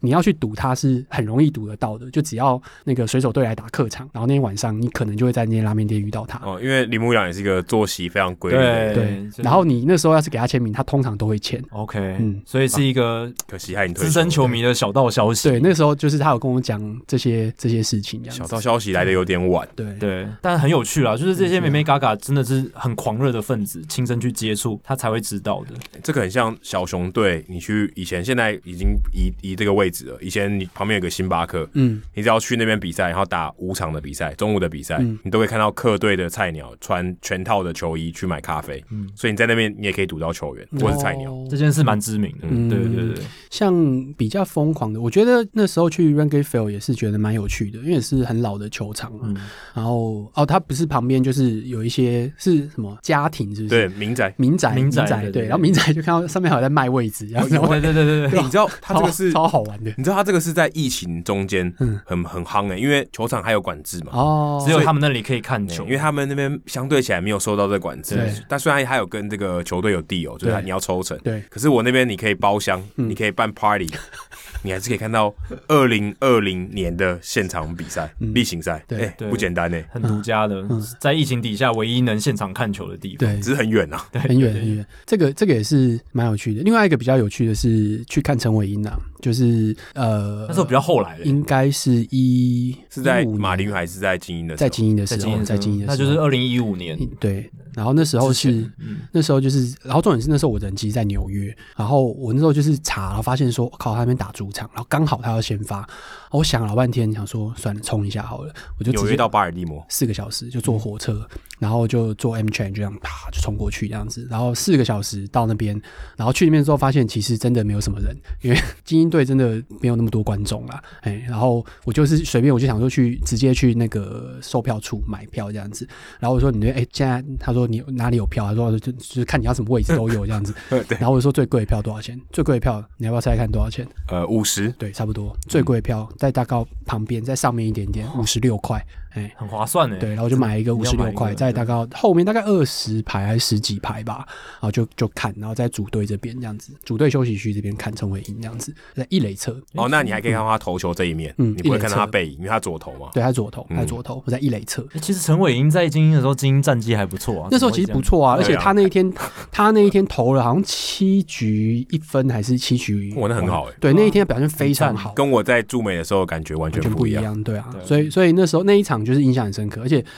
一看完啊，赶赶车回纽约，因为我住的地方在纽约嘛，然啊，我就就是冲啊，然后就后来来不及，因为那时候其实虽然人没有很多，但是散场其实还是交通会有点打进来。你看晚场的吗对，晚场的，我就哇很那拼。那你也赶快很拼要要欸赶超要赶快离开那个地方，对那个地方超危险的然。后结果后来就是没赶上那一班我要搭的火车，就又等了不知道一个多小时吧，所以我回到纽约市的时候已经三点的样子。哎我跟你讲我的故事。我去跑球场的时候，那次我已经跑完了，然后我就跟方祖涵约在巴尔的摩再看一场精英队的比赛。然后呢，我就想说啊，反正这个 Greyhound 车子票很好买，我想说看完比赛后我再去车站买十二点的票，那个可以回到纽约。嗯结果十二点的票卖完嗯了，我就在车站里面睡了七个小时，搭七点的车回到 纽约。隔天早上才回去，哎、然后到到纽约大波快中午中十午二啊点，对啊好可四个怕！我在小时就在那个巴尔的摩的那个 Greyhound 的车车站站，嗯就在那边哭坐了七个小时。欸老实讲还蛮可怕的吧？那时候我大概坐两个小时，其实不过你哎你呀其实你只要有还好啦票，因为他们会把没有票的流浪汉请出去，然后 OK，所以你有票的话，基本上还算是安全。嗯还好只是你哪里都不能去，对，就没呃对，就就哪里都就你不就是不要出困在去那个对嗯建筑物里面，然后你就只能吃贩卖机里面的巧克力或零食。还有东西可以吃，不错了。 对，就是一个很闷，但是那是一个选择嘛。你就说而且其实对啊 M Track 那个地方蛮危险的，因为它已经离市区很远了，哦，很其实没有那附近蛮危险的。但是他到球场其实没有很远，我记得就好像开车二十几二十分钟。对啊，那很远。其实球场外面嗯以外，就球场那一区 （Inner Harbor） 以外，都非常可怕，嗯，治安都非常差。对，所我是哦以嗯应该是我去过美国所有城市里面真啊的最可怕的。嗯 OK 对。但是 anyway，Baltimore 算是你是想说，其实认真说啊，如果不是因为陈伟霆在那边，大概也不会可能特别跑去那里，哎，可以去吃螃蟹，巴但尔是的摩螃蟹很有名。但是它是一个算不错的球场，对它是很蛮漂亮很的嗯漂球场亮的球场，对，然后是一个也是典有范也是有设计，好好设计过的。那你有去看任何小联盟的球场吗？哦，我有去啊、呃、，again 又是 PO，他带我去，我有点忘了那是哪一个，反正球队会搬来搬去嘛，对对对对所以我有点忘了他是哪一个。但重点是呢，他其实蛮常去看小联盟的比赛的 OK 对，当然很正常嘛，他住在那边，然后他就嗯进去，然后那天刚好是应应该是 San 比 Jose 赛的，。我猜嗯没有比赛，有可能是 San Jose，应该是 San Jose 的主的一个球场这样子，然后没有没有人，然后他就带我进去，他就说：“哎、你去上面跑一圈，我帮你拍照。”他叫我去上面绕着那个垒包跑一圈，从本垒开始出发跑一圈，哦，说场可以地上球场场，场地没人管，没有人，没有人。那时候刚好没有人，他就太说疯狂他就叫我说你赶快上去跑一圈，我帮你拍照这样子。然后我想说、啊好啊，我就跑。我们本垒跑到一垒，然后我那时候忘记了，其实我就穿平底鞋嘛，然后想说我要这样绕垒包这样嗯子，很帅气的绕垒包，一踏，然后就是有点太倾斜，就整个滑出去，然后就是就整个脸就就破开这样子，跌个狗就整吃个屎整个这样扑出去这 样子，然后扑出去之后就爬起来，就慢慢慢慢慢慢跑一圈回来，然后后来 p 就说你刚刚为什么要扑垒？哎其实是滑 倒。对，他说你刚刚，我刚刚想说，我靠，看到你整个扑下去，想说也也不用这么这么认那我真吧。哦拼这样子， 不过是留个纪念而对已。，然后就整个脸那边都是伤，因为就红土刮伤这样子。哎、那个是也是蛮有趣的，又是一个的球迷才会干的行程，这样叫你去球场上跑一圈。真的，对所以除了大联盟球场、小联盟球场也有去看过。所以你后来除了二零零六年那一次写球场之外，你后来应该还有再写一些棒球相关的东西，有吗？有，其实那时候连续写三年，就是零六年是在台湾的嗯棒球场之旅，然后零七年是我那时候就想说啊，给写一些给中华职棒的建议这样子，嗯嗯所以就写了写了大概二十几天啦。那时候三十天，但后来写到第二十几天的时候，其实有点不太确定还有什么建议可以给，然后就开始自己回想起自己小时候打棒球的一些事情，大概写了四五天吧，然后后来在最后一两天又结束，把它写完这样子。所以零七年是写这个，然后零八年就是写去美国，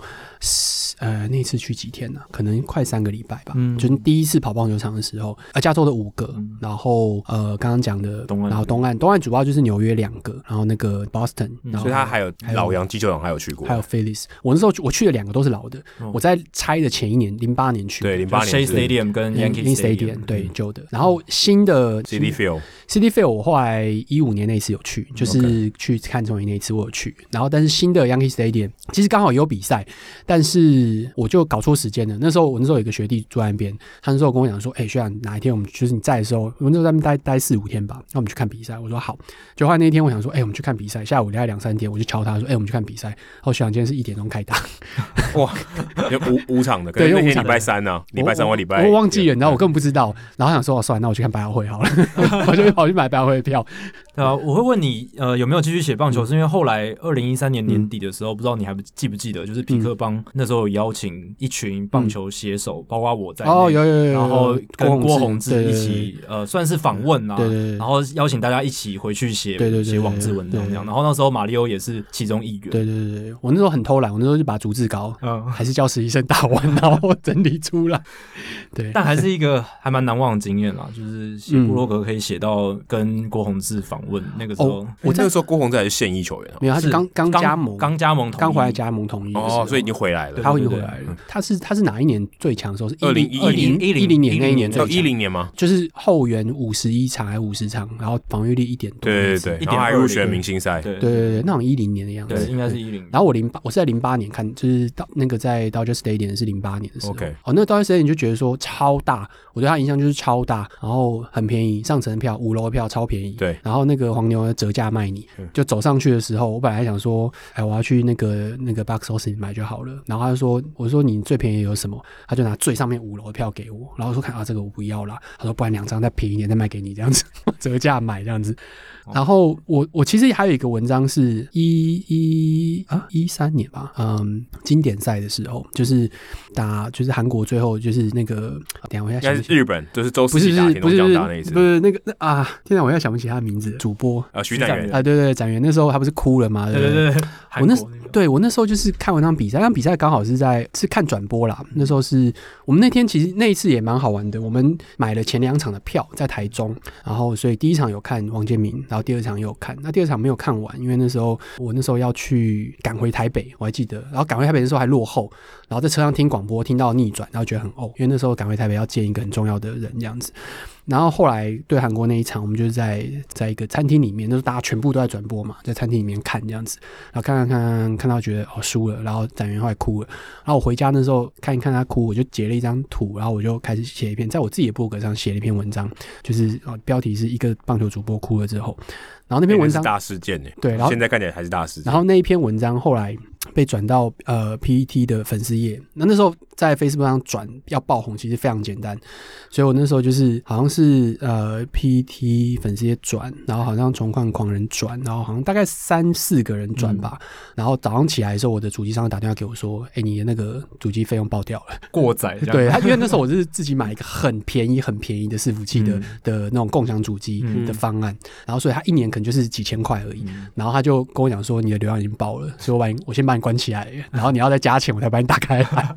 哦所以你其实有蛮长一段时间都算是棒球作家哎。没有没有没有，就是很无聊、很偶尔、很偶尔的时候。那篇其实写的很短，然后我只是把一些我当初我一直观察棒球跟人生的一些想法，然后在里面很快速、很简短的写出来。然后我觉得就是刚好那时候大家其实也蛮有感觉的啦，对啊，所以那篇后来就蛮其实不长，但就蛮多地方转的。就或许不是说非常多产，但是是一直长期都有在关注棒球一个业余的哦爱好者。嗯业余爱好肯定是业余爱好的，讲不出什么大大的那些分析啊，什么什么的，讲不出来。但是我喜欢，我我尤其记得那时候我跟一个美国人，然后她一个一个女生，她不看棒球，她刚好那时候呃就是在刚好到我们公司来，然后我就跟她聊天，然后我就说，她就说、哎你喜欢什么啊？我就说哦我喜欢棒球啊。她说为什么喜欢棒球啊？然后我就说啊棒球是呃唯一一个就是符合四季运行，就是这个春天就开始春训，然后夏天然后然后冬天哇休哎息我这样。坦白说，我从来没有听过这种说法哎。对，老师，这个是很久以前我看到的一个讲法，它就这是一点个还对蛮有情境的。对，然后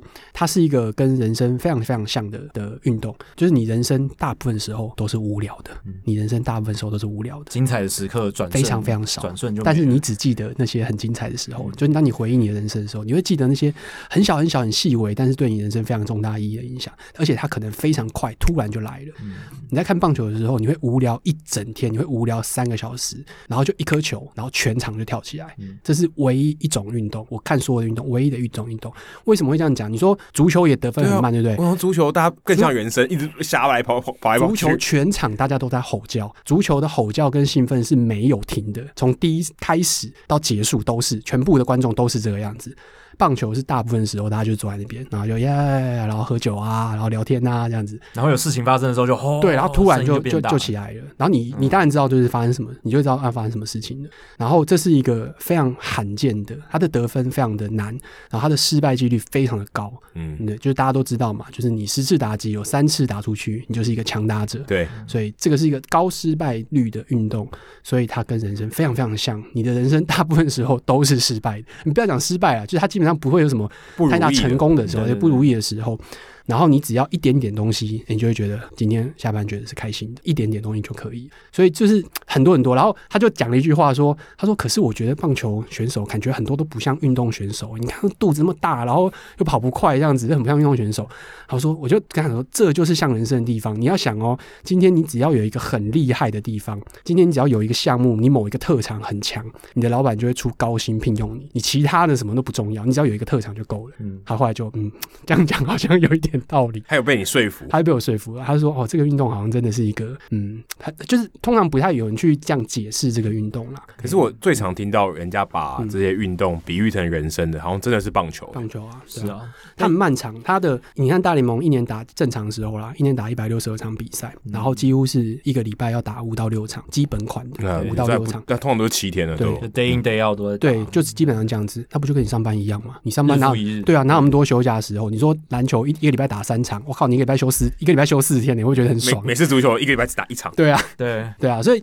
当然不是真的都在休息啦。可是认真说起来，你上班时间要这样算换算的话，棒球上班时间超级长的，它就跟你一般在上班的时候是很像。对，棒球真的是感觉跟我们人的日常生活感觉比较紧密牵连在一起，比较有关系的感觉。然嗯后还有一个原因，可能是也是因为棒球历史渊源比较长，而且棒球的文学作家真的比其他运动多一些，然后他们的产量真的蛮大的，尤其从美国那边传过来。可能真的是因为很无聊，所以就就要一直写东西，有 有很多美国早期的棒球作家真的是一边看比赛，就是一边一对啊直写一直写，然后累积出了很多很棒的文学作品。像村上春树的，但是他是日本的，日本也算啊，哦对日本也算啊，然后美他不国是有在外野看个球啊，就变成作家了。对对啊，，美国有一个很知名的作家叫 Roger Angel，他也嗯是看比赛然后写，然后变成不，他不只是写棒球，其他什么都写，所以这个我相信也是棒球文化底蕴那么强的一个原因。嗯我很推荐大家可以去看一本书，我觉得我非常喜欢的一本，应该算小说吧，叫《我的三垒手》，它非常的好看。我相信应该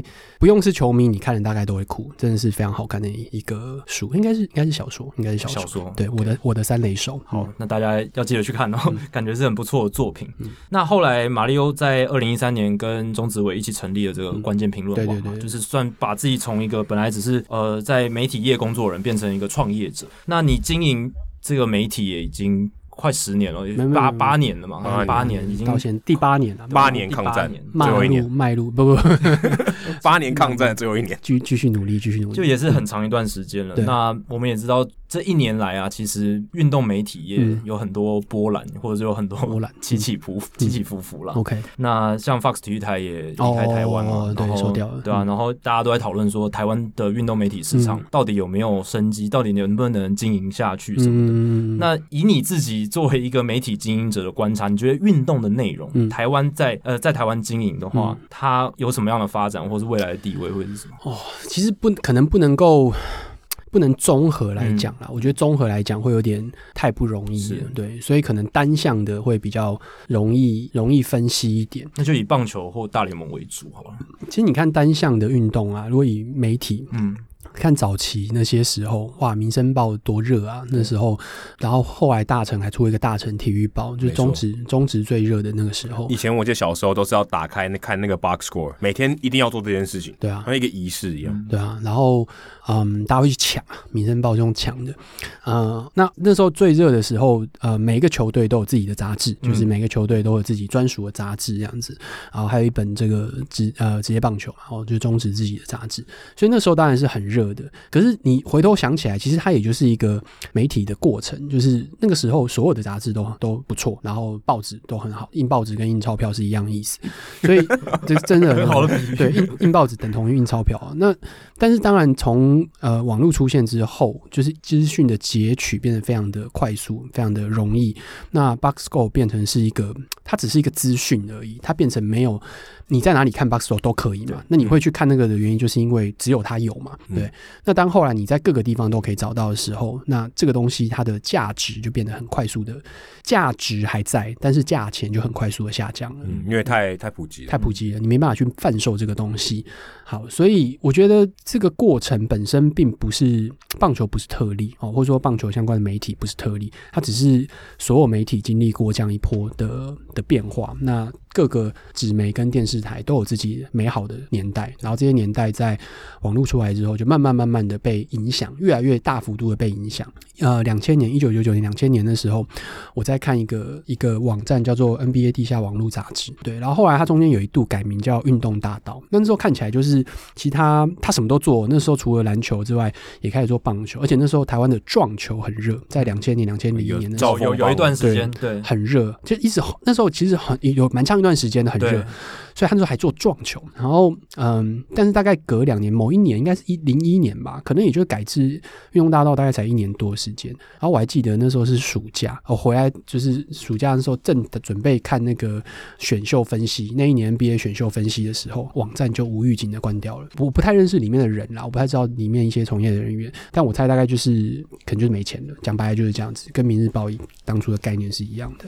所以其实网络也有经历过这样子的一个过程。那当然，所以对于所有的媒体来讲，都不是那么容易的。那只是说后来大家慢慢慢慢摸索出一些方式，比如说当初皮克邦的做法，哦，或者是后来那个阿东开始弄运动世界的做法，或者是后来呃运动笔记这样子的做法。就运动笔记其实主要是以跑步为主，对，所以慢慢慢慢也大家摸各自摸索出一些东西。嗯，但回到那个刚刚那个问题来讲，还没回答到。但是讲白了，就是这一个这个运动到底有多少人在看？大家对于资讯的取得的需求度有多高？那我们可以透过什么样的方法，好好的提供这些资讯需求，但是又可以转化成营收？其实它没那么容易。以最简单的媒体的营收，呃，主要的来源一个一个广告一个付费哦，就是一个广告一个订阅付费，或者是零售。网络比较没有零售，所以一个广告一个一个订阅付费，然后另外可能还会有活动或是卖东西，大概这几种。那广告大幅度的被第一个大幅度地被影响，第二个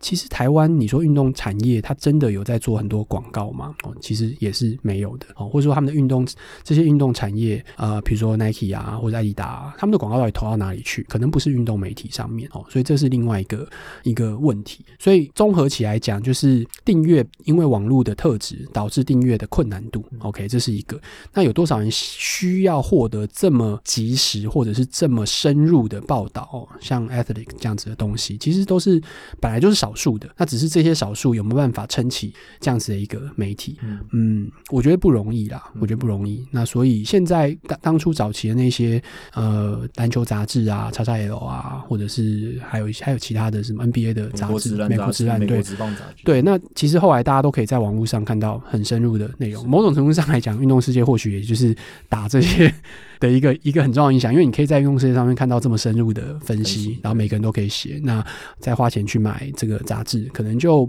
不是那么多人的一个必备的项目。以前我们吸收资讯都是来自于这些地方，现在你可以在网络上，你可以在美，你想要看原文，你可以直接去看看对那个美国各个主要的媒体都可以，所以变成嗯，我不会觉得是单一的影响，而是这些影就所有这些全方位，最后的结果就是我们现在看到这个这个样子。对，嗯你提到呃运动世界，那有些人可能不知道，运动世界其实是关键评论网媒体集团旗下的一个品牌，嗯应该是在二零一八年的时候加入的。对，二零一八年，那所以其实关键评论网会想要把运动世界纳入自己旗下，应该也是看到一些潜力，然后还有看到这个品牌它有一些价值。那以你的角度，以你这个内容长的角度来看，你会觉得运动世界未来会要需要做什么改变吗？或是有没有可能走向订阅制？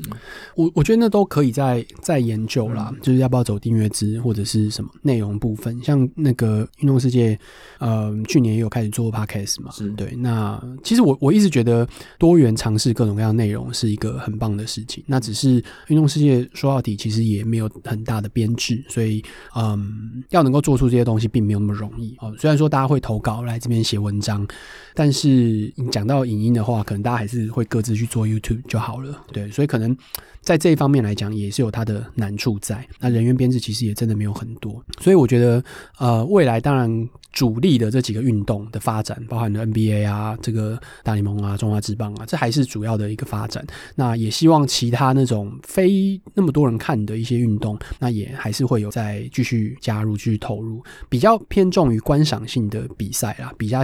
呃，应该说运动世界讲的比较多是观赏性的比赛为主，观赏性的运动为主，呃，那种实际的健身啊，就是没有那么多内容，没那么多、健身啊、爬山啊内容没那么多，跑步那那种可能在运动笔记里面会比较多一点，它其实会有有一点点分隔在这边，嗯，所以今年可能还是会尝试吧，各种各样的东西。其实去年老实讲，虽然比赛，尤其是从三月那时候，整个美国的疫情变严重，然后各大职业运动都开始纷纷取消或延期，其实一开始是有受到蛮大的影响的。那当然，就大家也都知道，还好中华职棒其实没有什么受到影响啊，所以慢慢慢慢的，呃，整体的去年整体流量其实也没有，整年来看啊，其实是应该还算是有有一点成长的，对对，所以其实还算还算不错啦。对啊，运动世界主要需要靠嗯一般素人携手的灌溉跟支持，对就是大家一起来帮忙把这一个整个文章的社群把它建立起来。嗯嗯这是他，我觉得这是他独特之处，也是他能够产出这么多内容的最大的关键。嗯我其实一直很好奇一件事情，就是怎么样的内容才能吸引像马里欧这样的读者？来看美国职棒的东西之类的，嗯对，就是因为马里奥他没有说啊，每场比赛都看，或者我非常支持某一个球队没有，我我一定他们每个消息我都知道，也许其他队我不知道，但是我知道自己这一支持这一队。嗯可是我觉得真的要把这些内容推广出去，我觉得是要抓住像这样的人，就是嗯我们一般说 casual fan，、他对于某些议题他会想要看，或者他今天这个赛事正热的时候，例如说季后赛哦，这希望是有更多人观赏，因为他第一个他球队一定比较强，然后他的话题比较多。那怎么样的内容会是你会想要去点来看，或者说你自己会期望台湾这个这个环境里面会哪些内容会多一点？因为我举个例子，就是说你可以很浅的，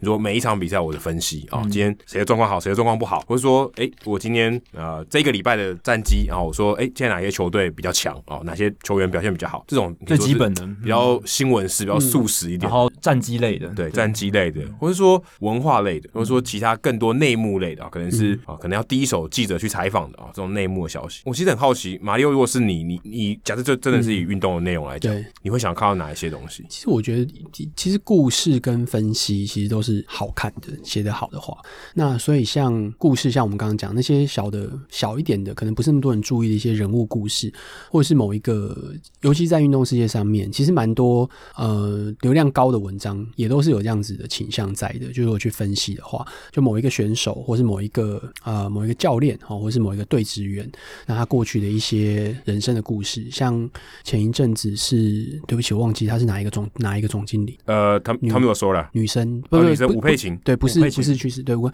他是哪一个球队的？呃，马马林林队队，马林队，对对对，就是所以那那时候在介绍这一个人他背后的故事，像文生在写这个东西的时候，那个就是会吸引我的。即便呃我没有我没有支持马林队，我虽然说我去他们的球场过，我还拿我还我还捡了一颗球这样子，对，那时候刚好就捡到一颗球这样子，对啊。但是那时候本来目目的呃是要看那个张伟英嘛，然后还他他不在这样子。那另外就是说。呃，这这像这样故事，我我就会我就会有兴趣，因为它是一个人物故事，它剖析了这个人背后的一些脉络，而且他不一定是球员。不一定是球因为球员他可能讲很多表现，那、如果你没有在看棒球，或嗯对嗯是没有这么深入去看的话，你可能蛮无感的哦，对啊就变得只是一些记录而已。对对，但一般人吴佩琴她经营管理这些东西，其实是你不懂棒球，其实也可以去 relate，嗯对去啊可以可以对啊去产生共鸣的。嗯，他就是一个上班族，你知道吗？讲白了，他就是一个职业经理人，他是一个专业经理人，但他还是一个上班族，所以，嗯，对于一般上班族来讲，可能他会比较容易有一些感觉那如果 hardcore 一点的，在，hardcore 一点啊对，嘛，就是怎么不样要人物的，或是说今嗯天你会希望看到什么样的内啊容，真的是很棒球。如果是分析类，你会想看到对什么样的事其情？实其实还是哦我、我会想要看到那种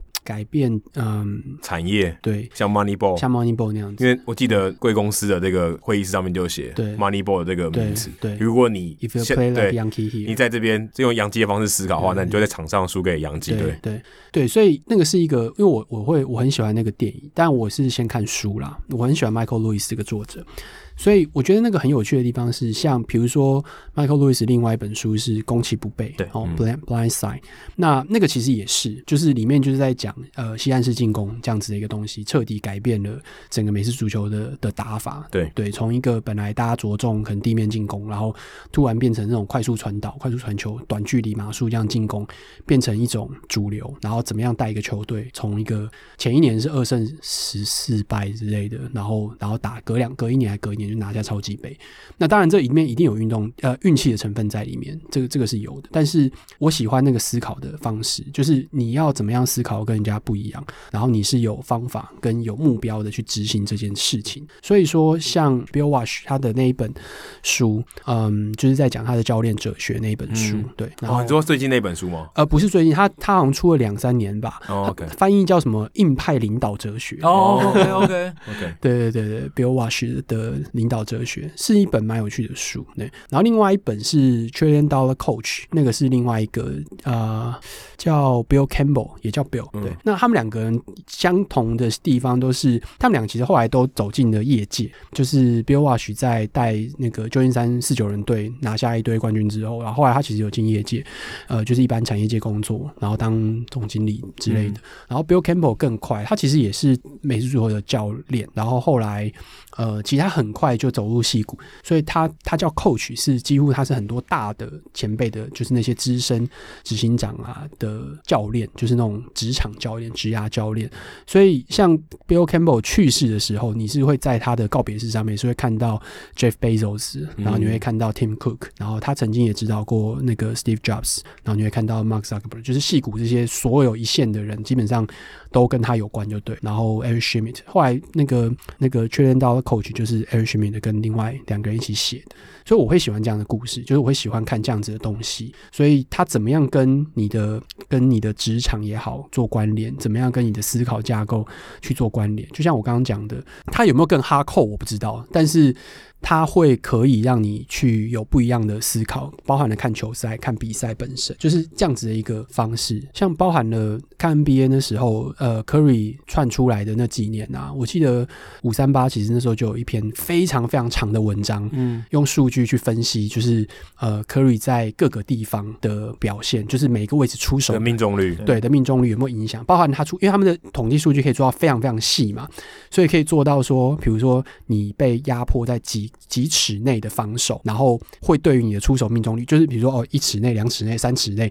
的防守，然后命中率然后的差别这样子，然后还包含了你出手的时间是在进攻时间的几秒的范围，然后还有你在哪一个位置的出手的命中率，然后 Curry 那个时候在他最强那几年的时候，就是呃现在也是很强啊，但在那时候就是飞人的那几几个状况的时候是几乎没有差别， 嗯就是他最后数据出来的结果就是这个人跟一般的射手不一样的地方，就是他几乎无法被影响，就是不管是时间，最后就是你很容易判断出来有两个会影响到你的，不管你再怎么准，有两个东西会影响到你，一个是出手的位置，嗯，好，然后还有一个是呃三个出手的位置，然后但是位置就是射手他本来要做的事情，所以真正影响的两个很大的变数，一个是出手的时间，因为时间快到点了，你会急，嗯你会用一个不正常、不是平常平常舒服的姿势出手；另外就是防守者距离你跟给你的压迫的有影多响，多近这样，嗯对他压迫你，越压迫你，一定会越影响到你。然后他们做出来的统计结果就是说，他几乎没有差别，嗯就是要到很夸张、很夸张程度的时候，他才会往下掉。但大部分人都是可以被影响的，嗯但他在那一年出来的数据是几乎不会被影响的。可像你讲的这两种类型哦，我觉得像第一种，你这种不是真的看球的人，球迷可以写出来的东西，他也变得他今天一定要有一定的社会经验，他一定要有对商业的这个操作逻辑啊，整个商业世界如何运作，他要有一定的想法，不然他没办法写出像这样的东西。因为 Michael Lewis 他绝对不是只有呃对，嗯了解棒球，他一定要了解这个商业的这些策嗯略，他要去写这些东西，他其实是一个蛮高阶、蛮高段的一些内容，嗯更别说刚才数据分析的，他还甚至他也有收集数据的能力对啊，他总要有办法找到拿到这这些些数据材料，对啊哦他才去分析，而且分析的好不好，也是也关乎到他的对啊手法。当然，要有那个运动的 sense，你才能这分这析个得好啊其实算，我觉得算很高端的。很高端，而且这样听起来感觉马里奥也会对 MVP 制造机有兴趣。哦，有啊有啊有啊有啊，我觉得有些就就好像那个，嗯，其实都会。像那时候 MVP 制造机就是从火是从火箭开始讲起嘛。他其实也有讲到太空人，哦也有讲到道奇，嗯对对对然后从 Trevor Bauer 的故事开哦始讲起。哦，那那不是，那是另外一本，有一本是就有讲到林书豪的事情。 OK，对，就是会在问说为什么他是在那么后面，或者是他其实没有他选秀没有选上，是不是？对他落选了，他落选，对，就是这是一个很奇怪的事情嘛。然后、哦还有一个更更好玩的事情就是，呃，像我前个礼拜去新竹看那个霹雳，嗯，然后看那个新竹工程师，然后他们那时候主场嘛，对台新梦想家，然后新竹工程师有一个洋将比较高，那个洋将叫塔塔壁壁，对对对。然后我们后来那边查，发现哦，塔壁是二零零九年的第第二顺位，就是首轮第二顺位。然后我们想说，哇，首轮第二顺位看一下，我哦靠，他选秀第三顺位是 James Harden 哎、所以他人还在他后面。然后呢，我跟我哥在那看说说，等一下后面第三顺位是谁？我 James Harden，、对，啊然后第二轮被孟菲斯灰熊选走这样嗯子，对，然后现在在打打霹雳， 就因为我就觉得这是一个，这就是一个很有趣的事情，就就是像这种故事也是会有会兴激趣发你。的兴趣，有一些人生的这曲折离奇，非常出乎意料的发展了。这啊出要发展是永远都是吸引人的故事啦，嗯，真的，你刚刚有提到那个硬派领导哲学，嗯然后我发现他的那个译者两个都是 podcaster，一个哦是吗对，一个是 Tony，嗯哦就是聊聊美式足球那个节目。 d e n n i s Football Show，对， OK 然后另一位是 Bingo 单字的杨文斌 OK，OK Dennis，呃，他他们两个都是我的学长，哦真的就是我在翻译 OK 所的学长哦都很优秀。哎他那个英文书名叫什么名字？英文书名是 The Score Takes Care 哦， of 对对对 Itself，对对对对 My Philosophy of 对 Leadership。你看是不是很哲理哲学的一个对东西？这个我觉得我这的领种导哲学，这种书其实对我来讲，我觉得它都算是商业书，它是商业书，对它，是所商业以书我觉得它可能离运动稍微远一点。嗯有是沾他到边，但好像不是完全运动的书。对，就是我觉得它不是一个很纯球迷会想要可看的可是内你容。我觉得嗯这样讲的话，我觉得那个 Michael Lewis 反而会比较好看一点，因为对啊像比如说他在 b l a n s i d e 里面，其实是真的讲那个运动的改变本身。其实对我我喜欢看运动被改变的嗯这个样貌，像 Moneyball 其实就是嘛，是对啊，然你后会一直想要强调这件事情。对错，然后呃，其实 NBA 也是，你去看那些过程，呃，比如说某几个伟大球员改变这整个样貌，整个运动样貌，比如说 Michael Jordan 的改变，或者是呃张伯伦的改变，然后或者是 Shaq O'Neal 就整个罚球被这个人改变这样子，然后呃 Curry 也好，James Harden 也好，就是那个那个大三分时代是一个很疯狂的事情，就是是它整整体来讲改变了整个联盟在打比赛的一个所以一个方式嗯这。是一种趋势，你喜欢看那种趋势类型的，可是我喜欢看那种那种跳脱本来思考，因为你知道，就是我们在创业其实就是这个样子。嗯因为就像刚刚那一句话，“If you play Yankee like here”，、嗯然后你就会在外面输给洋基，你不能够跟着别人的玩法在玩啊对。像你可以想象那些呃勇士也好，或者是其他那些球队，他们在打造的时候，他们可能知道自己不是大市场球队，他们没办法选到，他没办法买到很好的球员的时候，他们该怎么办？那 Moneyball 当然就是一个最具体的例子，就是奥克兰运动家队，他要怎么样跟大市场的球队去去竞争？他们的的 payroll 就是这么多，他们的薪资就是这么高而已，然后他们不会有太多的好的机会可以签到大的自由球员，那他怎么办？对，think outside the box，就是要对啊跳脱那个原本的思考的框架。但是，但是你本身你要知道这运动本质是什么，我觉得这才是有趣的地方。就是 Moneyball 他是说在开始灌输的，就是说这个运动本质到底是什么。嗯，这运动本质不是，就是他说他说讲说商业本质是什么卖球衣啊、卖热狗啊什么什么，那 OK，但他运动本质是得分，回来得分才算数。那你要怎么样才能够回来得分？对啊，就是他他去探索、去拆解这些东西的时候，你最后得出来的结果是你可以做什么事情去改变这个结果。我喜欢的是这个东西。哦，了解，对啊，某种程度上，其实这一些不管是三分球革命，或者是所谓的 Moneyball 魔球革命，他们某种程度上都做到了一种，就英文讲就是 break the game，他们好像有点破解了那个就游 game 戏。 changer，真的嗯，他好像破解了本来大家没办法解开的谜题，然后变成说好像这个方法就是应该是赢球的最，我觉得应该说最终它之道创造一种新的玩法。对，啊，原本大家是习以为常的这嗯也可以嗯对对嗯样，对现在没有。哎，我来制定新的玩法啊！大家后来有 Moneyball 已经变成旧的玩法了，对大家开始玩其他的然东后西。大家以前可能都是盲从哦，传统说就要这样做，我们就该这样做，或者以前教练跟我怎么讲，我就应该怎么讲，我们没有去想说这么做到底有没有道理。像我是听你们那时候在讲那个飞球的时候，嗯就是飞球，就是大家就开始往天上打这件事情。其实这件事情其实某种程度上也是破解的一个部分啊、就是以前的打法怎么打，然后你要做什么调整，然后就想办办法把把球往天上打，然后你最后得到的就几率上跟就累积起来，你最后会得到统计累积起来，你会得到一个比较好的结果。对一个期望值，其实跟三分球蛮蛮类似的，对啊嗯它最就是有效率的啊、对他寻求一个效率的极大化，对真的啊，所以我觉得这个就是好玩的。然后他每隔一阵子就会有人去去挑战这件事情，因为你跟大家都打一样东西，那到底谁赢谁输就很难讲。你怎么有办法去跟人家打一模一样的比赛？然后你你你去比的东西，假设是比如讲假设比身高好了，那你的身高就比别人低，那你怎么可能有可能打得赢人家？对所以你就是一定是，但是问题是这个比赛的本质不是比身高，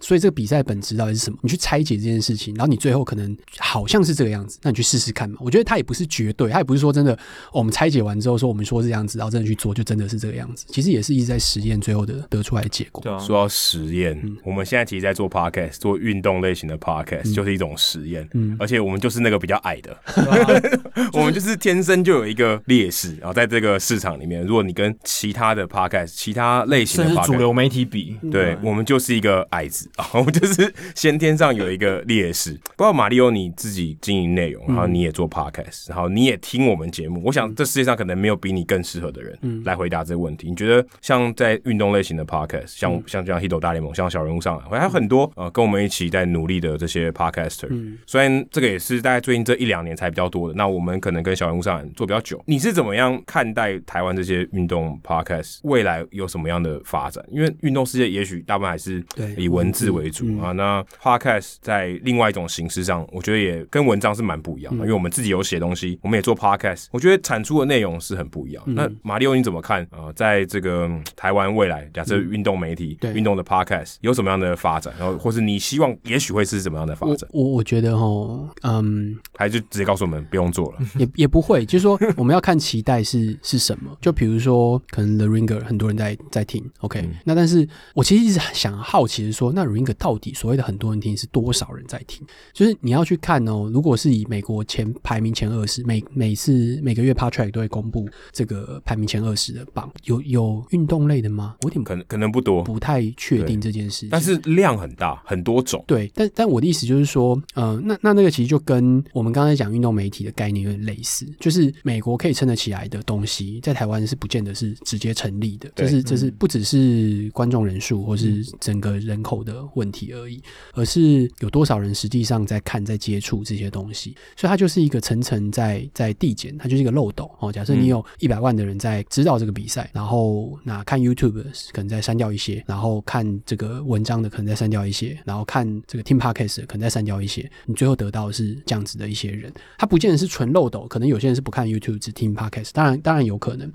嗯，但是本质上它会是这样子，所以我们我会去，我就会去想说，那那到底是什么东西会吸引你要你想要吸引的人到底是什么？你期待的那个最后的结果，你想象中那个最好的结果会是什么？那再来第二个件事情是，那这个结这种可能性，这个结果到底存不存在？它到底是一个呃可达成的目标，只是我们要找到方法，还是它根本就是我们幻想出来的，它根本不可能不可能存在？那我们就会把它目标再往下降，或是改其他的目标去做这件事情。所以，比如说以以 YouTube 来讲好了，大家除了看比赛之外，大家会看精华剪接，大家会去看那些分析，大家会看每一次的精彩的 play，所以那些东西会一直被重看，一直被重看。可是 Podcast 是就没有这个东西嘛，讲白了就是这样子。然后，所以你要怎么去跟这些内容，它其实就是先天上就是不一样的的东西，我们在意的东西跟那些东西能够这些媒介能够提供的东西就是不一样。嗯所以就变成说，如果要让更多人去听棒球类型的 podcast 的话，或者是运动类型的 podcast 的话，我我我真的会觉得说，可能就是要去想我们到底要达成什么样的结果，然后这个结果呃到底存不存在。所以比如说，我就就是假设这样讲好了，台湾看大联盟的人到底有多少？这是这是就最简单的问题，我们到底知不知道台湾平常会看大联盟的嗯可人有多是看少？大联盟这件事情也很难定义嘛，嗯对不对？你说我偶尔关心，这样算吗？那或者反说，就就是就最你用最广泛的方式，最最最广泛的方式，他那我想个一两百万人应该嗯也有。他会看到，比如奥季后赛，他会看一下，或者世界大赛，他会知道，或者说喜欢棒球，但是他会看哦，他不是说说哦，他基本上只看中职或者是日职，他基本嗯上不看大联盟的，就他还是要看的。然后他就比如说像我，就算是一个很宽松的我这样子的人，大联盟的外围球迷，可像我觉得像你这样的人，是我们最应该去对对对寻求对对去所以开发的对，所啊去以开所以我发才会说，那这样子的一群人，到底我们想象中的这样一群人，到底有多这少个。边际到底有多对大？对数量到底多对大？，假嗯设是一百万，假设现在想的是一百万好了，那那我们就有一个努力的目标了，就是我们知道说，哦，这一百万都可能是最大的潜在潜在市场，大概就是这样子。OK，可是假设不是一百万，假设是十万，那瞬间就少少了十分之分之一哦，嗯顺便嗯顺便少了十九分之一嗯成哦。那你就要想说，那我们有没有办法抓到这十万？到顶就是十万喽。那显然我们都知道不可能到顶嘛，你不太可能说就整个市场全部吃下来嘛，所以你就会自动再再缩减啊，比如说要变成再十分之一一万，诶，那我们其实现在假设就有一万听众了，靠，我们其实已经做到顶了，那种感觉，就是你就是你你要去大概先想清楚那个最大的潜在可能性大概在哪里，然后再去知道说，那你现在到底在哪里？那剩下那些我们要怎么去达到？假设这是我们想要的话，这是这是假设，不见得我们想要做到更多的听众或是一百万的听众这件事情，也有可能我们想要做到的是，嗯，我不知道还有什么其他大家想要做到哎、的可事情。我觉得像以以我们节目来说，我觉得会希望透过这个形式啊、给大家不同的思考。例如说，我们可能有接触到很多他可能不愿意受访的啊、可能不愿意上电视的啊、可能不愿意上 YouTube 的、啊，或是他没有办法接受主流媒体，主流媒体看不上他的啊、嗯不会去采访他的，没有这些人版面给他哎对没有版面给他，非可以说非主流的这些题目，或是这些人，或这些有趣的故事，可以传达给诶、有兴趣的人。我相信这个绝对有，因为我们在做这个节目快四年，我们知道有这些事情。只是说这东西它有没有我们所谓的商业价值？因为你刚才其实讲，如果就是一万人，假设一万人都愿意买单，那、其实也不错。对啊如果要养活一个节目，一万人是死忠听众，嗯这个大家有这个说一千人就可以活了嘛，对不对？一千那个死忠粉丝，所以我会在想说，提供小众的内容，嗯真的很小众吗？还是说我们提供很大众的，像 Fox 体育台嗯这样子的？还是说 Fox 体育台其实也没有办法满足大全部的的嗯体育迷？对啊，就我一直在想这件事，就是说我们可以做到怎么样的内容，或者让像马里奥这样的人哦，他会变得更投入啊、越看越有趣嗯啊、越看越有味道。有我们在想这些有没有什么突破的机会？其实我们一直在想这件事情。嗯，其实其实真的很难呐、你你要去想说，它到底嗯，这个市场对于运动的偏好，它作为一种休闲娱乐，到底有多强烈？就是当你进去一个酒吧里面，或是进去的餐厅里面，其实是没有没有这样子的不播这些东西的话，那其实那个是那个需求其实是很很小众的。对，你就你就很清楚知道，其实这就是一个非常小众的市场。那小众就是小众啊，小众无所谓，小众就是知道说，好，我们就是好好把这些东西做好，这样就够了。偶一为之，会有一些很不是一日球迷， 所谓的这些一日球迷，这也没关系，反正那个也不会是我们平常能够抓得到的人，其实也无所谓嗯的。那问的更具体一些，嗯就是因为马里奥也有听过我们节目，嗯然后也算是对这个媒体市场，然后又对 podcast 如此嗯的了解。那你自己听我们节目，你会觉得说，哎、啤酒大联盟如果做哪些东西会让这个节目变得更好，或者是改变节目形式啊，或者任何你觉得可以提供给我们的一些具体的建我议？我觉得很不好讲，因为、嗯你就是一个五年级的学长跟四年级的学弟，对，可以来指导我们一下。 其实就像我常常讲的嘛，就是嗯我我之前在那个节目里，我自己的节目有讲嘛，就是你的格式是什么嘛？那你今天要讲什么样的内容？我其实真的不知道，我没有我没有一个把握说什么是、嗯什么是最好的，或者说什么是更好的。但如果是你想要的呢？嗯，嗯，有没有什么是你觉得哎、怎么样会是你更想要的？其实我刚我刚刚大部分都有讲嘛，嗯就是这些呃人物的故事啊，或者是球赛背后的一些事情。因为我觉得讲白了，就是你不能单讲球赛，你知道吗？球赛就是我们就看就好了对。你不管是看全场、看 contest game、看看那个精华这些东西 p a c k a s 都无法提供啊。对， 那你觉得你刚刚做声音，我想除了刚刚我们讲那些分析以嗯外，有没有什么是我们都没有做到的，或是呃现在脑力激荡一下，说我们有什么是我们没有做到？例如说，我现在突然想到，例如嗯说，我们可以做一些球场的声音啊、哦，对，也是你在现场听到什么声音啊、嗯这也是一个做一个声音的节目嘛，嗯或是说呃，也许我们可以聊更多跟球员的，哦、o k 好，我我想到一个，嗯，我不觉得是现在的《h i d o 大联盟》在该做的事情，但是我觉得是，如果你想要做运动声音节目，可以去尝试的事情。就像就像我常讲的，其实台湾做这种比较非虚构的报道类的东西，其实比较少，声音声音。所以，比如说以运动来讲好了，很多精彩的呃运动类的报道，那可不可以用声音的方式去呈现？嗯，对，像呃之前报道者也有做过这样子的东西，其实是三十周年的时候嘛，是终止三十周年还是哪一次、嗯嗯嗯还是哪一次？对，所以比如说像曾公现在也在写他的那个总教练列传对嗯这个东西嘛，所以那这个东西就可以啊，你让曾公去做这个东西，他的每一篇总教练列传其实。我跟你讲，一定很多人听。对啊，其实台北声市音化立嗯棒球场嗯对也有准备要出书，好，所以它其实也算是一种，我算我觉得它有点像是两个人用嘴巴完成这本书，然后有声聊书用变成但是我觉实得体书跟有声书不一样，因为嗯有声书是一个人有点像对朗读，对，把文字换成了这个声音嗯，他们比较像是两个人用嘴巴去写这本书，然然后后是是不用啊是反过来的感嗯觉对，聊天的过程中，把这本这个内容啊，不要说这本书啊，把这个内容给完成。所以我觉得这是一个对我来讲，甚至是一种创作的形式。其实我在想，其实看中指的人应该是比看大联盟的人多。哎，对，对可以，这是这是可以确肯定定的的。对，对所以那如果你要继续做大联盟的故事，也可以。那其实基本上就是，嗯，这些大联盟的球员，你甚至跟任何一个球员，像之前你在跟陈伟英的时候，跟任何一个球员，哦，去啊，其实举个例子，就是那个那个后进王建民，嗯，这样子纪录片的这个形式，它其实就是很棒的一种做法，就是你有没有办法，嗯，就是去追这样子的故事，或是把这样的故事呈现出来。它当然有很多技术细节，呃，是可能现在还比较缺乏的，现在我们还比较缺乏的，但其实它是可以去尝试的。你说像呃更早期有一些台湾在棒球回顾棒球故事呃棒球历史的这样子的书，台湾棒球百一百周年这样子的书，呃，或者是其他的这些东西，其实我觉得都是都是可以尝试的。它它就不会是一种嗯、单集单集的节目，它会是一个一系列的内容，然后我们用这一系列，不管是五集、六集、八集、十集，去讲述一个故事，讲述一个运动的故事，不管是大联盟也好，或者是中职，或者是各种各样的东西，你都可以从中间去得到很大的乐趣。它是一种又有带有娱乐性，然后又有知识性的东西。那这个东西，我相信对于可能 casual 的听众是非常有有意思的，就是他不需要懂太多我们在谈论的这些技术细节，但他可以听到一个非常非常棒的故事。对，我之前有听过一个辛辛那提的棒球记者，他做一个追踪一个小联盟球员他在小联盟的生涯的故事，然后他也是做一季而已，大概也是像台北市立棒球场大概十二集，但每一集就是他讲一个他在小联盟遇到的事情，嗯或是他的在小联盟奋斗的历程。嗯，然后把它弄成一个系列的故事。后来那个时候他录那个 podcast 的时候，那个球员还没有上大联盟，嗯后来他上大联盟了，嗯所以就等于是把那一个 podcast 的系列故事有做一个还蛮嗯不错的完结。嗯那那个就还蛮吸引人的，就是小联盟奋斗的球员故事，就是从那个球员还没有成名的时候。 ，Yeah。去挖他那一个奋斗的过 Yeah, 程 yeah，对啊，很多像像之前 Netflix 也有一个纪录片，嗯，就是是棒球杂牌军吗？还是什么？哦，对对对对对棒球对杂牌嗯棒球杂牌已经讲波特兰的一个独立球队，独立球队独立联盟的球队对。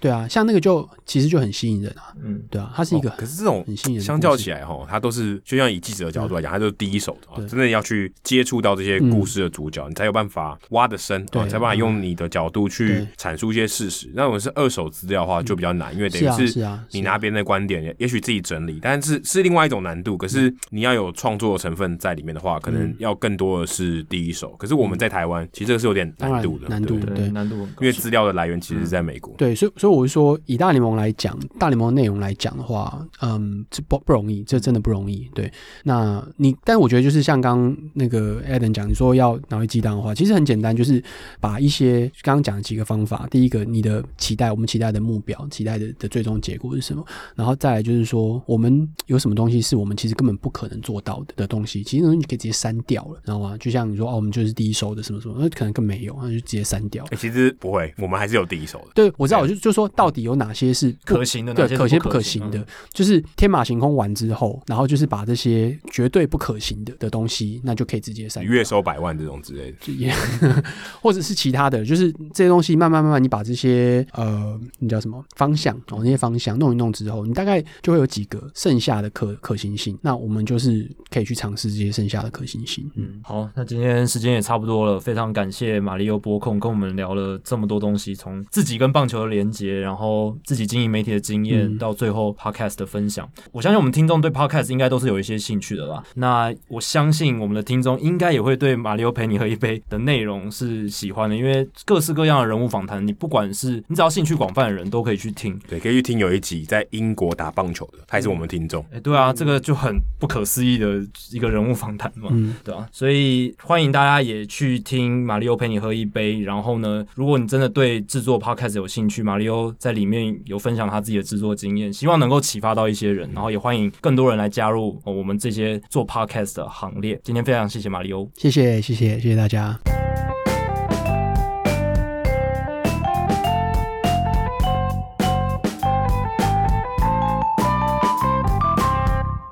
非常谢谢马里欧接受我们的邀请，跟我们聊了应该有一个半小时嗯的哎时呦间，，但是我们没有喝一杯。对我们没有我们没有喝一杯，他是陪我们聊了一晚，对一整个晚上这样。好，那接下来在进入人物来讲之前，先来解答冷知识的单元。我们刚刚提到说，DJ 冉明武他在二零一一到二零二零年这十年，刚好是他整个生涯，他的反方向的这个击球率，应该说所有击球里面反方向球的比例是百分之三十五点二，并列这十年最高。那另一个人到底是谁？答案是 Adam Eaton。然后你们想到 Eaton 你跟这个名字，你刚刚有跳到你的脑袋里面吗？完全没有完全没有。对他，有这么多吗？他有这么多。Adam Eaton 基本上呢，他有点像是左打版的 DJ l a m a h u 哦，他的反方向的球攻击非常多，哦也是百分之三十五点二。你刚刚给给我提示，他回到老东家，这样我就会猜对了。哎、对，回到老东家，我觉得这一个提示的话，就有点太明显哦，哦，对，因为这这个休赛季好像回到老东家的球员不多了哦。呃，不多， Adam Eaton 算是少数的一个，当然 DJ 两枚虎也是。嗯你当然他是就是就是前东家，就是他的老东家这样。那 Adam Eaton 其实跟 DJ 两枚虎在这十年间，当然 Eaton 他的打席数比较少一点，三千六百个。那啊哦，也蛮多的也耶，蛮多的，也蛮多的。但是十年的话，你想哦，一个一一年平均三百三百个打席，就可以累积到三千个打席。对，你要打十年啊，也不容易。要打十年。对，Adam Eaton 他当然他有受伤啊，他有我记得受伤他有过他有一两个球季打的对很少，，但因为他健康出赛的时候，他就是打开路先锋哎或是前两棒，前两棒。所以他累积的打席可以蛮多的。那他其实整个攻击形态，我觉得感觉起来跟 l a m a h u 蛮像，他们的打击三维其实也蛮像的。他们 WRC Plus，当然 Adam Eaton 好一点，比 l a m a h u 高一点，但 l a m a h u 是因为被洛基队的这个 Course Field 拖累。拖累，所以他们在校正那个数据的时候，会把它的进阶数据拉的比较低一点。但其实我觉得整整体来讲，他们两个的攻击水准是差不多，都是打击率大概在两成九、三成左右，然后上垒率很高，嗯大概三成五以上，然后长打率大概四成出头。欸可是 Adam Eaton 的防防守应该比 l a m a y u 好一点， Adam Eaton 其实防防守没有比拉梅虎好，真的吗？对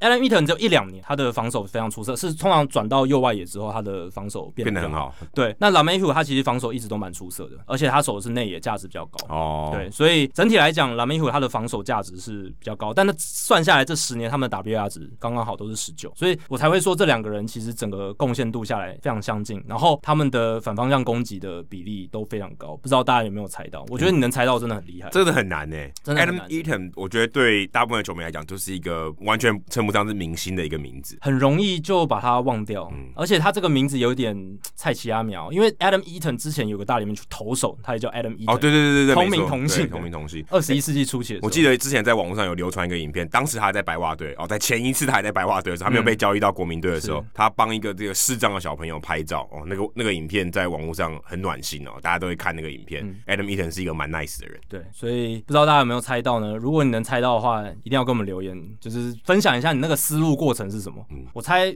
如果你不是一般人的话，可能大概只有安正阳可以猜到，哦我觉得这也不容易耶，也不容易，不容易。。对对对。好，接下来进行本周的人物来讲单元，Adam 这个礼拜要介绍什么人 呢？哎、这个礼拜呢，我们也来介绍一个，我们也是我们的大前辈啊、是可以算是我们。他说这样讲，我们要自称他是我们前辈，搞不好人家还不想理我们。对他这个康咱们有点太高了啦。哎、看这有点太高。那我们要介绍是 The Bill Simmons Podcast 的主持人 Bill Simmons 哦。那他其实，如果你有在这个看美国的职业运动的话，你应该会知道这个人物。而且我们节目之前有些讨论里面也会提到他。对，Bill Simmons，那他现在是 Lorena 的老板啊、哦。其实讲老板有点不太正确了，因为他现在是负责人，因为他上面还有其他的老板，他已经不算是这个呃创业家了，他已经被收购了。那以前是 E ESPN 的球评，所以呃，他有点像是可能说像真宫哦，像呃像波哥哦这种角色，以前是球评，可他其实一开始发迹他是写作的、哦他是从写从写开始，比较像真宫啊。真宫一开始也是当记者在跑，不过他其实是 Bill Simmons 是没有当过记者，他是从部落格年代发对迹的，他从部落格开始开始写的。他大学其实念的也不是什么新闻啊，是念政治学啊，是专注于中东研究。哇，这也他差太远了吧对，？我在看我那个 Wikipedia 上面写说，他说他这跟他未来的发展完全一点屁关系都没有。八竿子打不着。，对，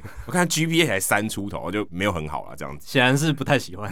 显然是不太喜欢。那后来他就到这个 BU Boston University 念新闻系的研究所，哦，算是找到他的这个真命呐、啊。哦，那他研究所毕业以后，他就开始在这个 Boston Herald 这个号角报里面当助理。哎，我看他这个当助理的过程，做三年都是在接电话跟跑腿、买便当啊、哦。当然他们不是买便当啊，但是意思差不多，跟买个甜甜圈啊什么的。所以有个 humble beginning，就是非常一开始都非常说的落我魄。嗯说真的，我觉得以他这样来讲，他真的是蛮 humble beginning 的，因为他都念到新闻研究所对，啊，然后一开始是去接当总机，然后去这个跑腿，嗯然后买买便当，然后而且他做了三年，我看他上面都是写都是这样子。对啊，你说一般研研究所毕业的学生，他会愿意接受这种打杂的工作吗？应该很难吧我不知道，但他可能觉得，哎、 我在 Boston Haro 做这个工作，应该是蛮蛮有机会可以做一些下一步发展。我我想他可能是这种心态。对栽培自己了。但他做了三年，他可能真的受不了，他就他就辞职不干了，开始做一些接案的，啊专门写一些东西。那后来他写说他接近破，就是几乎没钱了，快花光他自己的积蓄，跑还曾经一段时间去当酒保，哦所以他他可能就有有一个真的是蛮 humble beginning，说啊，他一开始有点他想要做的事情他做不太下去，然后变成他穷有点也不能说穷途末路，就真的没钱。因为他之前赚的那个打杂工作，应该薪水也不高。对，啊，那就那就没办法，就只好去当酒保。那后来他就想说，不这样不行，那那诶与、其人家给我一份工作，我不如自己开始做，总可以嗯吧？当时还没有部落格，一九九七年就是网站，那时候没有部落格，因为部落格人家是有点像你自己，它有一个平台，然后你去写东西嘛。嗯那他当时一九九七年，他就自己弄了一个网站，叫 The Boston Sports Guy，就是什么波士顿运动的爱好者爱好者啊对之类这样的子运动爱好者。对，聊运动的人，对，那他其实，在做这个网站也做的不错，而且我看到他他宣传的方式是一直寄 email 给别人， 就是你就想超级无，也不能说无脑，就是超级土炮土炮的一种做法。对，那个年代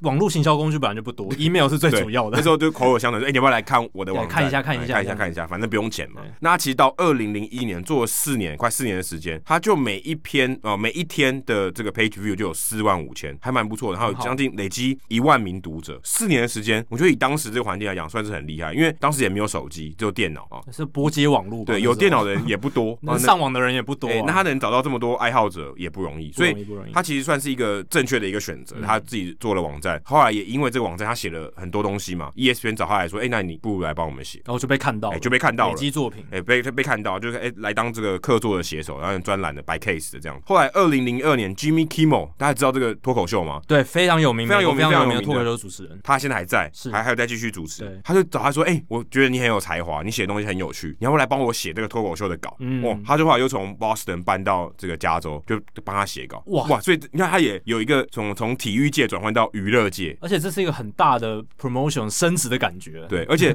他当时就想说，他其实是想要做体育的，对啊，但是人家给他这个机会，他真的觉得非常非常感激。他他说他搬家到这个西岸是他人生中做过最好的决定一。个转捩点。对，但是他后来还是回去了 E ESPN，他做了一年多，他可能我不知道他有什么原因他离开了，但他后来就再回到 E ESPN，可能 ESPN 给他正职说，哎、我们现在有一个正职缺，你要不要回来做 E ESPN 的工作也？可能是体育终究还是他的最爱。对他见识到一些娱乐界的大场面之后，他觉得我还是要回到体育这对，样。人家可能他想说，因为毕竟是帮人家做，嗯帮人家写稿，啊，你也不是自己去讲，那可能可能他可能想要做更多，啊我而想且通常啦，这种写稿的人，他所有的 credit，也就是他的功劳，都会被主持人拿走。对，啊根本没有人知道写稿的是对，谁，根本没有没人有知人道。对那个梗其实是写手想出来的，但是主持人会被认为是比较好笑的那一个。对啊，那他后来就继续帮这个 E ESPN 写东西，不管是写杂志、写网站，他在他的专栏、哦他的文字、文笔都很受欢迎。他之前在 E ESPN，现在应该没有了，以前有个叫 Page Two 的。那这个专栏他在十六个月，因为他写很多，他贡献很多，这个专栏在十六个月以内流量就翻倍了。我就因为他这个大咖的人物啊，坐在那边，但他当时可能也不觉得他是大咖，可现在回头看过去，哇，你一待一年多的时间就帮一个网站翻倍，哦，这也是非常非常不简单的这个事情。很厉害，应该是他的写作风格也跟一般当年的那些运动专栏差异很大。对，而啊且我觉得有一个很大的关键是他不是记者出身。对对对对，他可能可以更跳脱这些东西，他就比想较也比较没包袱吧哎、。对，也比较没有包袱。因为一般记者写专栏，他可能会怕会得罪某个消息来源或什么之类的但 Bill Simmons 他不会，啊他不会，他就他其实算是比较犀利的这种真人，的他就是，但他也不是到那种炮火四射，但他就是哦，甚至讲激烈，他又有点尖酸刻薄，一针见血那哎、种。哎有种对，就是很冷，有点冷酷，嗯然后他讲话都平平淡淡的，也不会那边大吼大叫，也不会比较少，但他就是很有点尖酸，有点有点嘴巴有点利这样子。而且他会直抒胸臆，就是他觉得这笔交易真的烂，他就是直接批他就是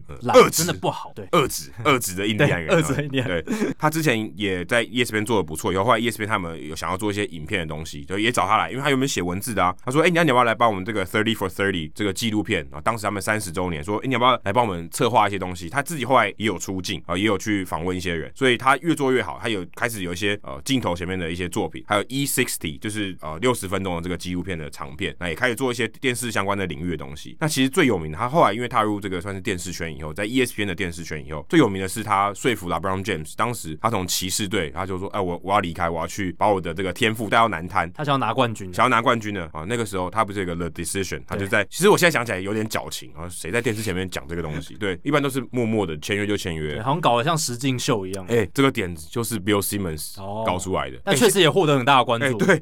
应该就这样讲，他正反正反两极的这个评价都有，可是哎、真的也是史无前例。重点是有曝光。哎、有曝光哦，其实也帮助他们蛮多的，所以我觉得这个他在这个发想上面也算是蛮有这个独到的见解，呃蛮有创意的。对那在二零零七年的时候，他就自己在这个算是在 E ESPN 底下做了一个 BS Report Podcast，那是可以算是美国当时唯一一个有在认真经营的运动 Podcast。就是 The Bill Simmons Report Podcast。对，BS 是，但呃也对，听听起来有点像另一个。他他是故意的，我觉得对 BS 就是对 bullshit，那对对对刚好跟他的这个名字的缩写是一样，所以他就想说，哎、来做一个 podcast，那也是当时也是很尝试，二二零零七年 podcast 也算是很早也是很早啊，所以这个跟我们还蛮蛮像的啊、对有有一点像，但我们自己去蹭这个热度好像也不太对，但基本上我想他们当时的这个情况跟我们刚开始做的时候有一些类似的地方。对我们自己也最早也是开始写一些东西嘛，那写的东西之后，哎、被发现，有些人觉得，哎、我们写的东西还不错。那后来我们自己觉得，哎、p o d c a s t 这个形式是我们可以来做，然后我们自己也有一些想法可以聊，呃所以也自己跳下来做对， podcast。而且当时我想他应该是自己去提出啊这个案子，说，哎、嗯我我想做 podcast，我在 E ESPN 底下做，可不可以？那后来 E ESPN 还有一些他们觉得，哎、这个做的不错，所以他们来开发一些像 fantasy sports、fantasy sports 相关的一些 podcast 的内容，所以后来 podcast 才慢慢越来越受欢迎，因为呃，你做 fantasy sports 的东西，你可能不需要画面嘛，你可以用讲的，然后每周可以每天可以更新，可以帮助你选这些人，然后调调配你的调调度这样子，所以后来才慢慢发展起来。那二零一一年以后，哎、e s p n 给他更重要的工作，他就开了一个新的网站叫 Greenland。那那个 Greenland 它的网站是比较深度报道的，对比较长文，哎、比较长文，或者是可以说是呃比较除跟一般的新闻比较不一样的一些内容。独到见哎解的、比较独到的深一些度分析、啊比较深。度的。那后来 E ESPN 也跟 HBO 合作，所以他越做越好啊，给他一个访谈的节目叫 Any Given Wednesday，就是每周三啊，那他就会有做一些哎、人物的访谈，不管是这个呃娱乐圈的啊、运动圈的，他都有啊。因为 HBO 做的节目，它是基本上面向大众，真的，所以也不完全都是这个运动类型的。所以他你看他这十几年下来哦，十大概十五年的时间累积下来，他可以从写啊，可以录 podcast，可以说，也会有一些电视的经验，有一些幕前幕后的经验他都有。所以这其实对他后来离开 E ESPN 是一个很大的一个奠定的基石。整个媒体的整个垂直，他他都经历过对。都有经 历过，都都有都有一些，而且他也不是说他只针对像我们这个是一个棒球的节目，他其实什么都可以聊，嗯他什么运动都聊，大联盟啊、NBA、NFL、NHL，他基本上这北美四大运动他都可以聊啊，都有。对，事实上他就是波士顿的球迷啊，所以他基本上对都是支持波士顿当地的这个球队，所以他基本他他有一些这个立场啊是很比较鲜明的，说哦我就是讨厌洋基队，但他也是会分析，他就是他每一个球类每一种运动他都都有看，都有一些涉猎，他也对这些呃流行文化或者电影啊或是科技，他都有一些想法，所以其实这对于他来讲是一个蛮好的养分啊，未来他要创造一个嗯说网络公司，对他来讲是一个很重要的一个养分。而且我觉得还有一个很重要的是，他人脉超广对，因为他之前的这些经历，他累积的不管是大联盟、NBA、NFL 每一个领域、每一个运动都有他熟识的人，然后他骂过的人。对他骂过人。那他如果要主持 podcast，他今天要聊大联盟，他有一个朋友是支持洋基，他就可以找他来聊对对。那如果聊 NBA，如果有一个人很讨厌 LeBron James，然后他今天就是想要聊 LeBron James，他也可以找他来聊。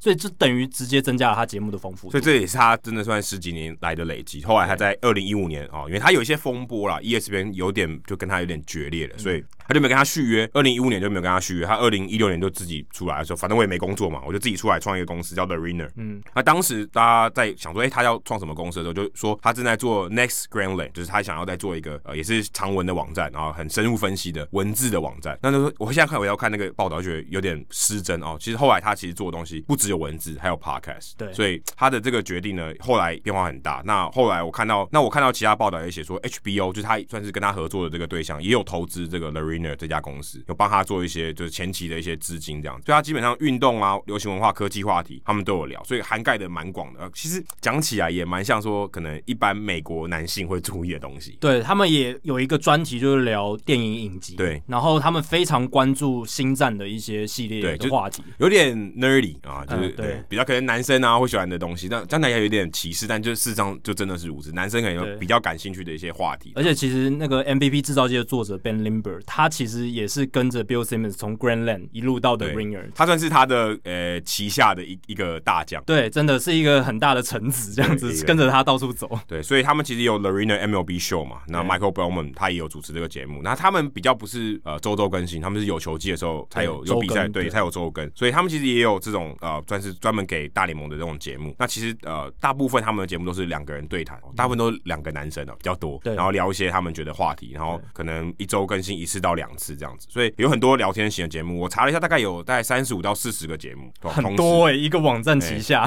对，蛮大的。所以这其这其实就像我们之之前在节目中问马里欧的，他对于这个的看法。那我觉得其实在美国，他做的这个形式，也许跟我们台湾可能有点不一样，但我相信这种方式在台湾也做得起来。就是诶、大家也是有各种运动或是各种话题的需求，体育台没了嘛，那我相信大家还是会需要这些内容。那所以我觉得像 The Arena 的这种做法，我觉得也不错啊。也许在台湾做 Podcast，我们可以集合大家的力量，也做来做一个 The Arena。对，集合大家力量，不是说要让大家变同质化，而是说我们有一个怎么讲，就是一个品质控管的对一个集中的中心，让大家节目，我们甚至可以辅导你呃把节目做到一个对，啊不因错的为程你度。想 Bill Simmons，他也不可能每个节目他都去听嘛，对啊每个节目他都制作人，怎么对啊可能？他也不可能有三头六臂，他自己都有节目，他自己的节目跟我们差不多长，对他自己的节目都也是两个小时、一个小时、两个小时起跳，也是非常长。对，就是如果你本来大家都是一盘散沙的话，其实是很难力量很难整合在一起。但是在 The Ringer，它像这样子的经营模式，它至少有一个品牌在那边，让大家至少知道说，哎，不管今天你聊的是大联盟的节目，还是 NBA 的节目，还是聊影集的节目，它挂在这个 The Ringer 品牌底下，它有一个知名度在对，它有一个一个品牌品质形象在。而且有一定的品质一。定的品质，那听众觉得他可以信任，然后他愿意更愿意入坑这对样子。，啊哎、你不要讲说他内容做得好，哎、他也有很大的商业价值。二零一九年 The Ringer，二零一九年啊，这还是两年前的资料，因为二零二零年他们就有下一步了。二零一九年他们营收是一千五百万美金呢、嗯，光广告哦，而且他们想做 podcast 的成本相对低很多，所以他基本上几乎几乎可能净赚百分之九十。所以这是广告，就是业配，然后点点阅率就那对啊些，因为他们有办，他们有各式各样的收入是嘛。那基本上大部分是广告或是商业合作，一千五百万美金，还是虽然很多对，嗯跟 DJ 拉梅虎一年的年薪差不多，差不多嘛，对对对，对差不多。但哎、这个公司能做成这样不简单而。且在运动媒体业算是越来越做一个产业，即便在美国也是能赚到那么多钱是很了不起才三年的不到的时间真的，很厉害嗯对很厉害，而且是这是每年都是不累积的哦，这是二零一九年单一年单一年哦。的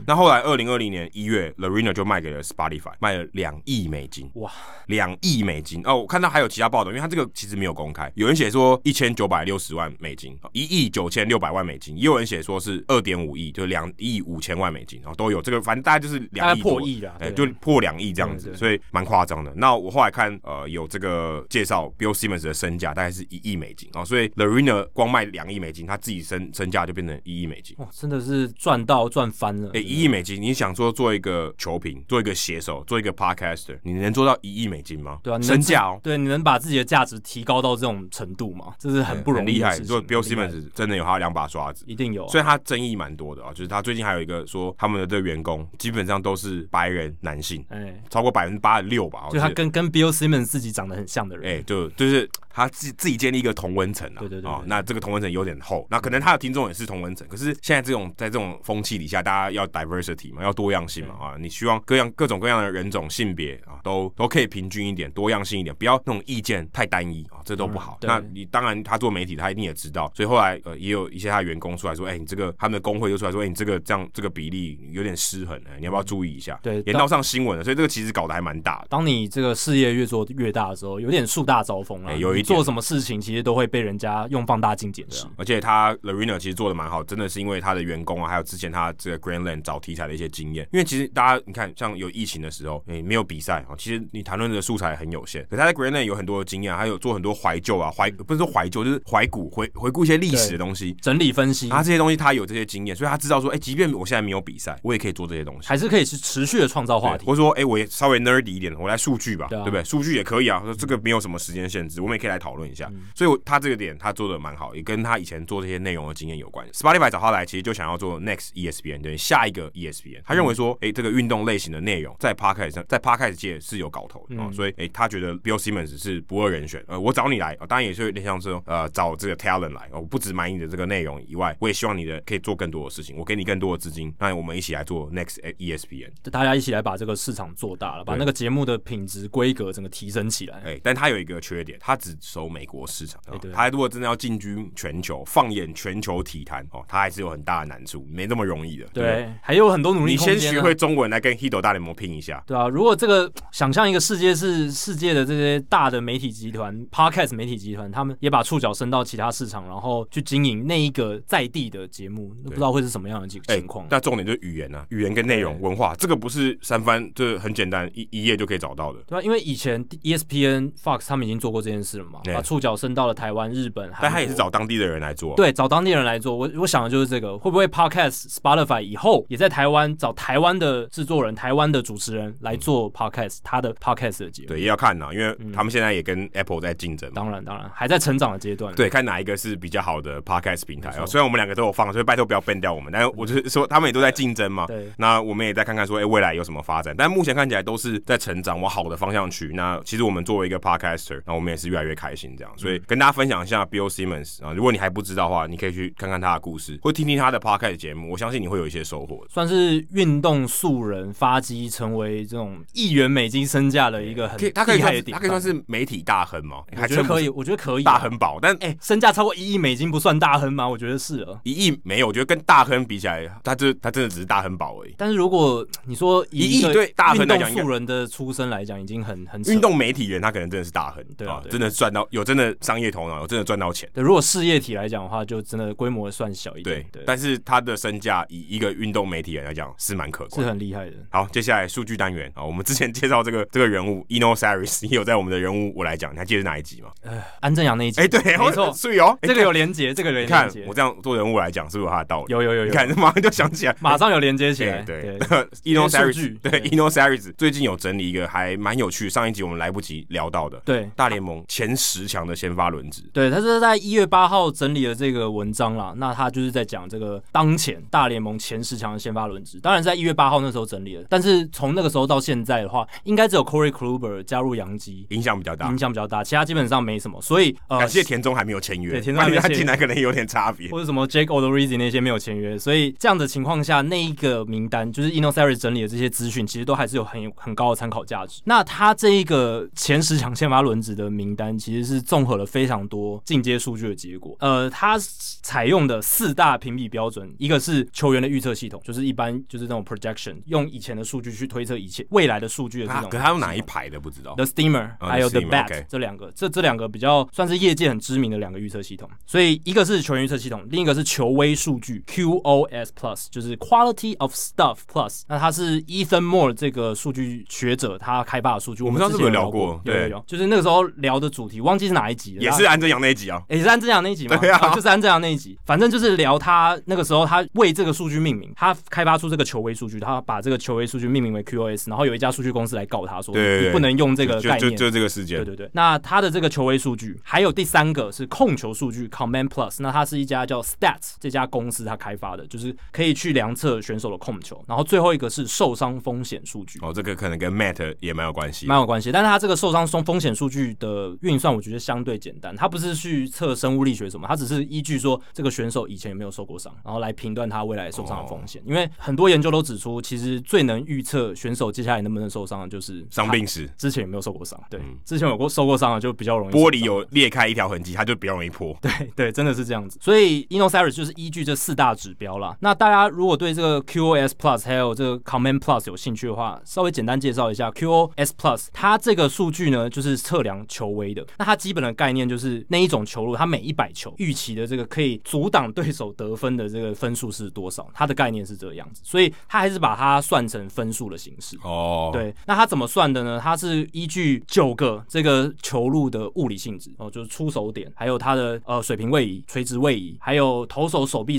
出去的时候它的那个延伸。哦，就是它出手点的距离到本垒板没，错，还有球的转速，就是根据这些 Baseball Savant 这个网站上面可以找到的物理资讯哦，把它去做一些调整，把它去做一些运算，等于说把一些客观数据套入一个公式里面。哦没错，套入一个公式，然后加入一些权重，有一些数据可能比较重要啊，当然还有球速啊，刚才没讲到球速，哦球速是最重要的，最重要最对也是最无脑的。也是球威数据里对面很关键的一个对因子。当然，它这个数据它没有考虑到的是，比如说投球的这个顺序，比如说速球哦这接个滑很球，重要啊对，这个很重要，这个会影响位置有吗？位置是位位置有啊，水平位移。哦，没有说位置，投的位置。这个应该应该是有了，应该是有，就是它这个球的，就是它的坐标位置，它它是有算在里面的。嗯，OK 对，那没有算到就是顺序，还有就是对方打者的强弱， OK，然后还有就是比赛的状况，还有就是那个打席的状况，就是垒上有什么跑者等等，哦，这个很难呢，这些其实都会影响这个投球的品质嘛。一定会一定会影响压，力对投手一定会有影响，除非是机器人。真的。而且刚才讲顺序也会有很大影响。啊顺序我觉得影响超级无敌大，你速球之后接一个变速球，这个变速球的威力就会变强。那你滑球接变速球，可能就没嗯而有且如果那么你强速球品质不好，你变速球也投出来也没屁用。对，所以 Ethan Moore 他算的这个就是根据他前面这个物理性质，然后有有几个限制啊，毕竟这个数据没办法考量到这么多面向，有它的限制在。但已经是以球威这个项目来讲，哦，算是应该是现在业界最科学化的一个数据了。我觉得可能参考也太多东西。参考太多东西，当然它我应该是没有就是那种公开的这种排行榜，或者可以让你自己去查找的。 OK 就是目前还没有这样子，所以要等这个 InnoSeries 他们自己公布，我才会有这样子相关的资讯。这样，那另一个是 Command Plus，它这个也是数据公司 Stats 他们自己独有、自己开发的，也算他们公司的资产这样子。那主要他评断的方式就是他想算的就是那个投手他能不能把球投在他想要的位置。那你可能会想说，怎么可能知道说投手要把球投在哪里？对，这个你没办法知道他意图啊。但是看捕手的位置，呃，捕手位置是一个，这个是之前前人有做过的但事情，这个其实可以骗人，其可实以捕手也会骗对，人。捕手他有时候他他们也自己也说，我有时候摆在那边不是真的要摆在嗯那边，而且他有时候球投出来之前他会动来动去。或者就给打者看，对，给打者瞄的，就是他一开始或许都会给投手一个目标，没错，摆在那里。可是等投手动作开始的时候，他有时候脚也会动嘛，脚会动的时候，他投手套也会跟着动。所以你如果用那样子去测的话，不太准。那数据公司 Stats 他们是怎么样去算的？是怎么样去量测这个意图？他们是看就是先把这个球路跟位置的性质做分组，比如说速球投在外角，通常这个投手他是想要把它投在那个外角精确的位置。嗯，边边角角的地方。对，，通常他的意图就是那样子，然后他们去把它进行做一些分组，或是内角的二所缝以线所以他的意图是有分组的。是分组的，就是比如说外角诉求，他的意图通常就是他们会预期，有点主观认定说预期他就是会投在那里，哦，只是他可能会偏差。这有点像大家在打那个全民打棒球，如果你要配一些球路的时候，你就会故意，你就会都会放在某几个点。对对对如果我要对吊高球、速球，我就放在中间上面。这对样对对对对，就是一般来讲会意做的图吗要做做的事情这样，所以他会依照过去大量类似球路的最后进雷点设定一个比较的基准，然后看投手现在的球是不是接近那个基准。哦，是哎对，但你像说我我推我拿以前的资料来对推估说啊，如果你要投这个球，投哪里最好？对，像以前的外角速球大概就是在这个这个地方嘛。那你如果投偏了，那他是也是投速球，也是在外角，只是他投的不在那一条线上，哦那他的分数就会被扣。这样子，类似这样子的概念，这是我觉得能最好用科学化的方式去量测这件事情的手段。嗯对，已经是但这个最其实意图这种东西，你真的也是还是很。难。对啊，这个说真的很难。万一他偏差了五颗球的距离，但是他结果搞不好是好的，呃，对啊，是对 对这对。这个有时候也很难。对，但他主要就是看说这个投手他想投的地方跟他最后投出来的结果到底接不接近。对，那根据这四大指标，然后每一个指标各队先发轮值，他在各个指标上面的排名，然后去做一个平均这样子。那这个前十大轮值第一名是道奇队哦，道奇队的平均排名是七点四名。那他们不管是在预测系统，还是球威数据，还有受伤风险的表现，其实都还不错、哦，都在前十名。哎、可我我看到这个表，我有点好奇，是说他认为他认为每一个指标都是同样的权重吗？因为他这样看起来，他如果排名嘛，然后他做一个平均的名次，对，所以搞不好说 Steamer 的指标比较有用。对然啊后，就所以这个平均排名其实它是不是最好的结果排名方式？对，因为可能每个预测出来说啊，我的控球到底是比较重要呢，还是我其他伤病风险比较重要？对他这个也没有权重，没有权重，没有权重，所以在这一个排行榜里面，每一个排名就每一个项目的排名，它的重要性都是一样高的。当然，这不是最科学的方式，啊这绝对不是这。只是一个大概，对然后给大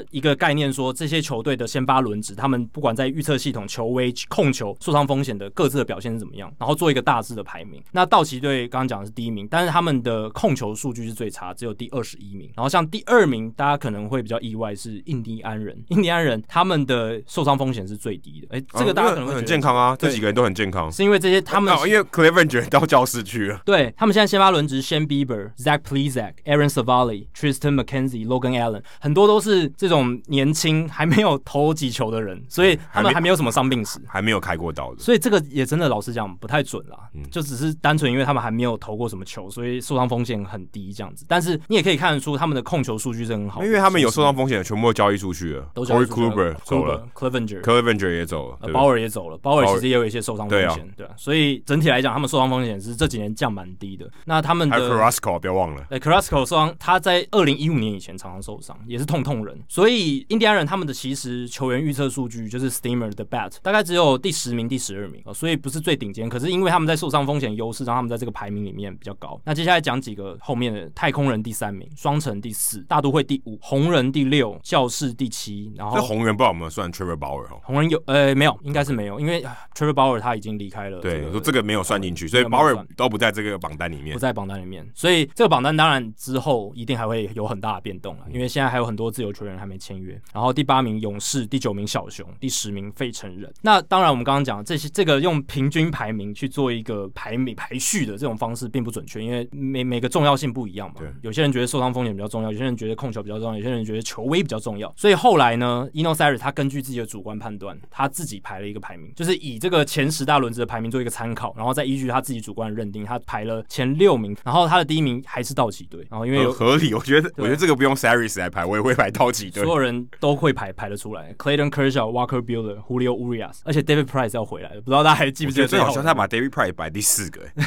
对，在这个呃 FanGraphs 的这个 roster resource 上面，他被排在第四个，然后还有 Dustin May 哦，而且还没算到 Tony Gonsolin，Gonsolin 对啊，都排不进去，所那以他这个他只能轮子太放五可怕个啦对他只能放五个。然后教士队是第二名，因呃为这这也不会很意外不。会意外，大家都知道有谁嘛，达比修、Blake Snell、Lamet、Paddock，然后 m o r e y Home 这些。第三名大都会队，诶大都会队窜的很快哦，因为他们现在有 Carrasco 之后变得比较不一样。前三大 Jacob Degrom、Carlos Carrasco、Stroman 这个很厉害，当然还没有 Syndergaard，、欸、对，还没有 Syndergaard，然后后面 David Peterson 跟 Steven Matz 看起来比较差一点，但其实呃，我个人是比较不看好 David Peterson，可是有些人觉得他蛮有潜力的。他在去年其实也投的不差，四十九点二局防御率在三点四四，不算差、哦。然后第四名是勇士队，有 Max Free、Charlie Morton 刚签约的嘛，Young Anderson、Drew Smiley 也是刚签约的，还有 Kyle Wright，所以看起来也是潜力非常好。然后呃，有 Young Anderson 这样子大物新秀的加持。有有老的，有年轻的，哦哎，都啊真的有啊耶，这是很好的 mix，我觉得，就是不会太偏重哪一边对。啊，Smiley 跟 Morton 都算蛮老的，对呃都是很资深 Smiley 没有算很老，但是至少也是老将了。算资深的，然后受伤的这个伤病史非常丰富，哎，可以跟小老弟分享一下 怎么坐标才不比较不会。就是他们哎还没有 Soroka 嘞，对啊，还没有 Soroka 哦，所他所他把哦，他跟 Syndergaard 一样，就是对还 OK 是受伤嗯，就反正就不算的没。错，就而且教士队也没有那个也没有 Clevenger，哦，对，也没有哦对。对，所以教士队那边把 Clevenger 排进去 Soroka 没有在这里面，勇士也伤害多了吧？对啊，但还是看起来很厉害，对，因为他至少是他应该头牌吧？对前两号一定是对啊他跟 Max Free 是并肩并肩，对啊，可我说这样比起来，Clevenger 跟 Syndergaard 加起可能还算起来影响没那么大，Soroka 对于勇士队的影响应该是最嗯大蛮的。大的。然后再来是太空人队，有 Zach Greinke、Framber Valdez、Lance McCullers Jr.、Jose Urquidy，还有 Christian Javier，也没有 Verlander，也没有 Verlander，对啊，你看我这还没有 Verlander 还那么强哦。而且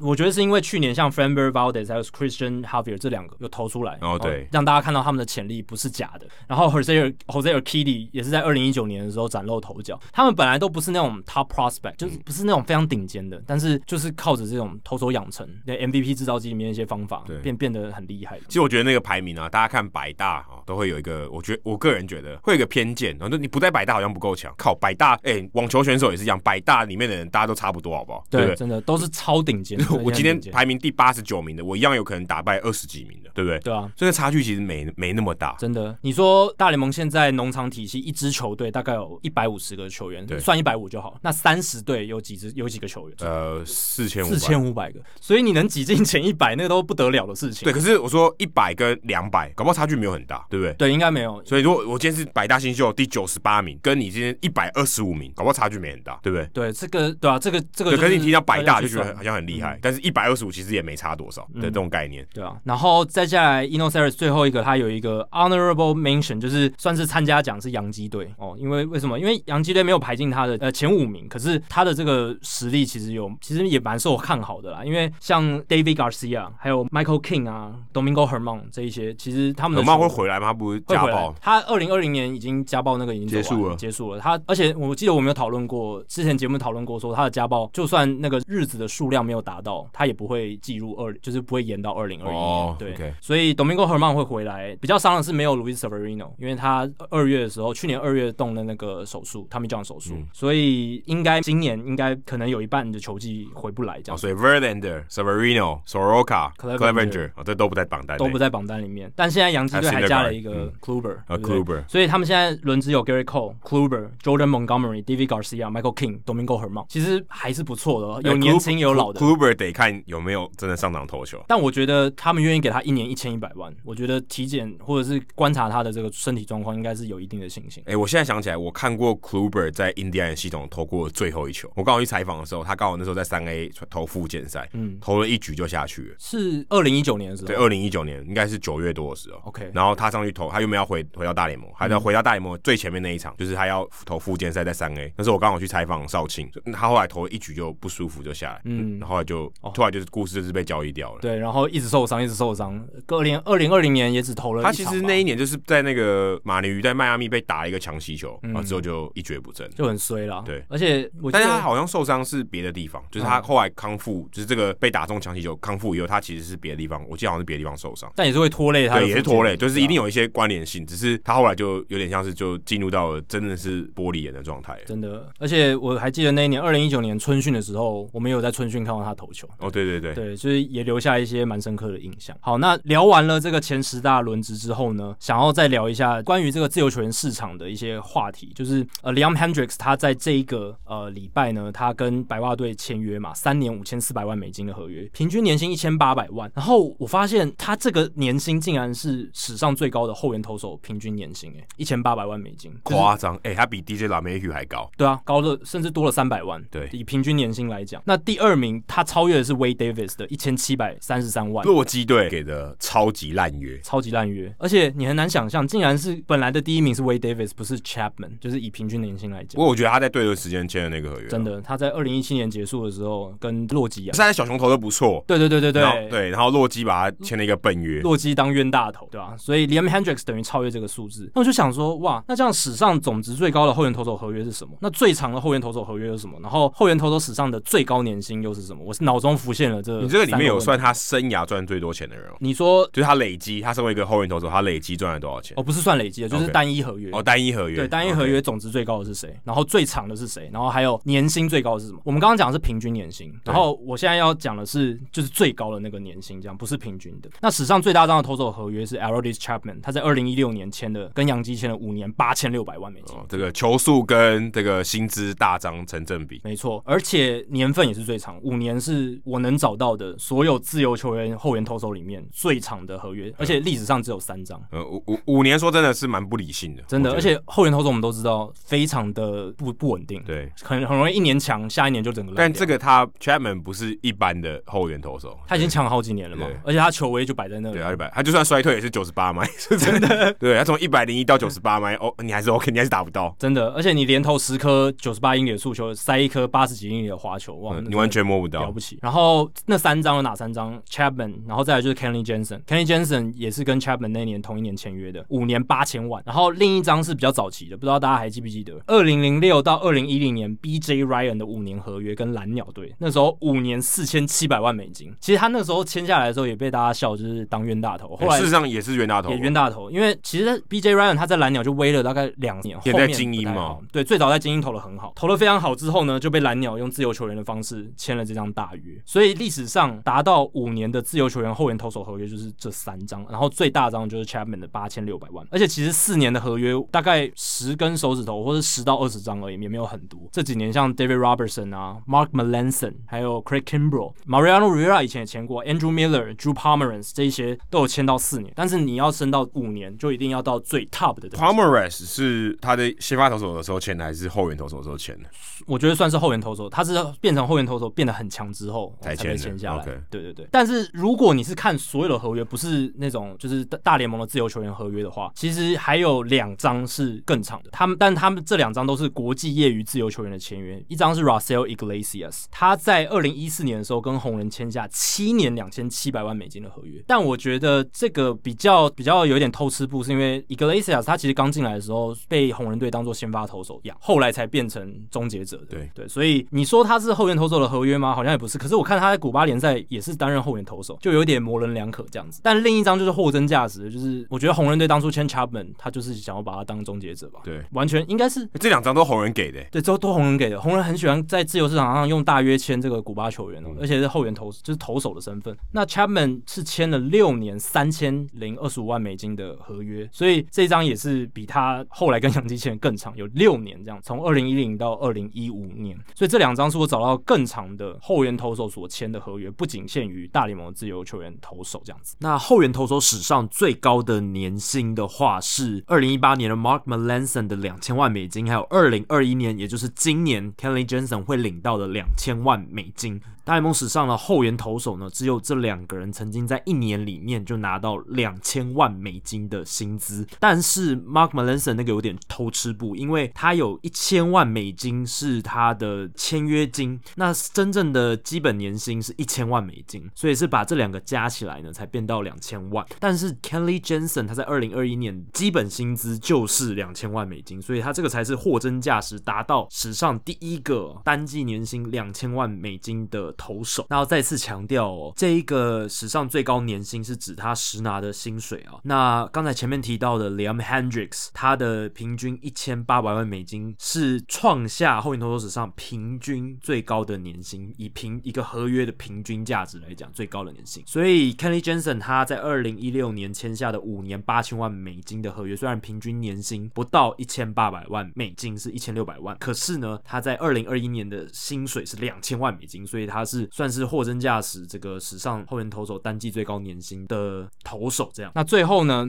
我想聊就是刚才讲聊到 Liam Hendricks，他也算是前五十大的自由球员嘛，在至少在 MLB Trade Rumors 大家常看的这个名单里面。那我想讲的是一个今年一个蛮有趣的自由球员市场矛盾的现象。MLB Trade Rumors 他们整理的前五十大自由球员，到目前为止只有十六个人签约，所所以以还有三十四个人，还有三十四个人，现在已经休赛季过一半以上了。而且这是前五十大，代表这前五十大应该都可以找到东家。应该都是要起都是可以有新工作嘛，都是在二零一二一年会出赛的，不是说那种什么随便的自由球员。但只有十六人在这个阶段签约而已，而且我们距离这个投捕报道其实只剩下大概一个月左右的时间哎、了，差不多一个月，啊因为差不多二月。底的时候嘛，哎、但对啊，但现在春训什么时候开训还没有确定，好像是二月二十七号，但是确定是在会准时开打。，对我我所以应看报该道好像哦应该春训时间会会是跟原本一样的。好像是二月底，就好像二月二十七号左右这样子。所以在这样情况下，真的很多人很多大咖自由球员还没签约。所以这也蛮正常，现在大家都蛮流行这样哦。都一月多的时候，我还不知道我春训要去哪里。对啊，然后像当年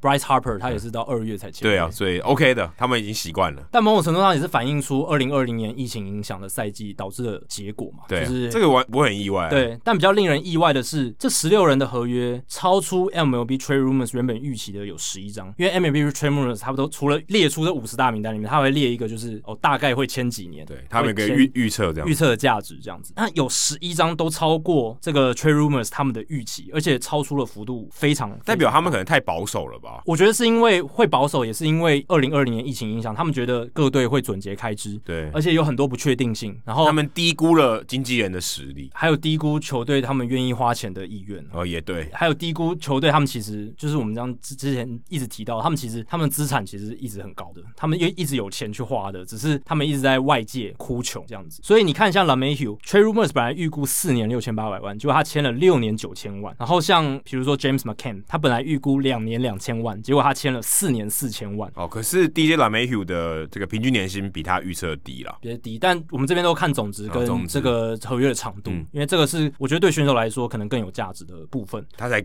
不管你，我拿更多张更越好。哦对对对应该说我拿越长越大张越好。年份更长越好。然后像 Charlie Morton，他们本来只预估一年八百万，结果他跟勇士签了一年一千五百万。然后有一个比较夸张的是 Carlos Santana，大家本来预估这种角落外野手或这种异垒手 DH 类型，而且靠打击的人，应该在这个市场上会更冷淡。t r e y Rumors 本来预估一年六百万，结果他跟皇家队签了两年一千七百五十万，这个超出的幅度蛮大的。对，而且我想皇家队怎么会签签这样的人？他有没有冲击季后赛？就是皇家队今年有一些休，今年休赛季有一些签签约，真的让人摸不着头绪。真的沈塔纳其实我觉得在如果你要冲击季后赛的球队，应该是还蛮好用的。是，就是他上垒率高嘛，对啊你能保证说，就算他打击率低，但是他至少能给你稳定的上嗯垒，而且他选球很好，可以消耗对方的球数，其实还不错。但是对，到皇家队也怪，两嗯年一千七百万也是怪，就是怎么那么高？所以今年这十六张五十大自由球员签的合约里面，有十一张都远远超过 Trade Rumors 原本的预期，这跟呃之前我们讲的今年自由球员市场会比较冷淡，哎，好像有一点矛盾。对，签的人是比较少，现在进度很缓慢，没错。可是哎且有有签的哦，都得到不错的待遇。那低于预期的是像只有像像金合成，原本预测是五年四千万，然后呢，他最后签的是四年两千八百万。然后像 Corey Kluber 本来预测是一年一千两百万，最后只签了一年一千一百万。可是怎么讲，就只有五张而已，对，只有五个是低于原本这个 Trade Rumors 的预期，或是跟 Trade Rumors 的预期一样，对吧、所以这个市场也是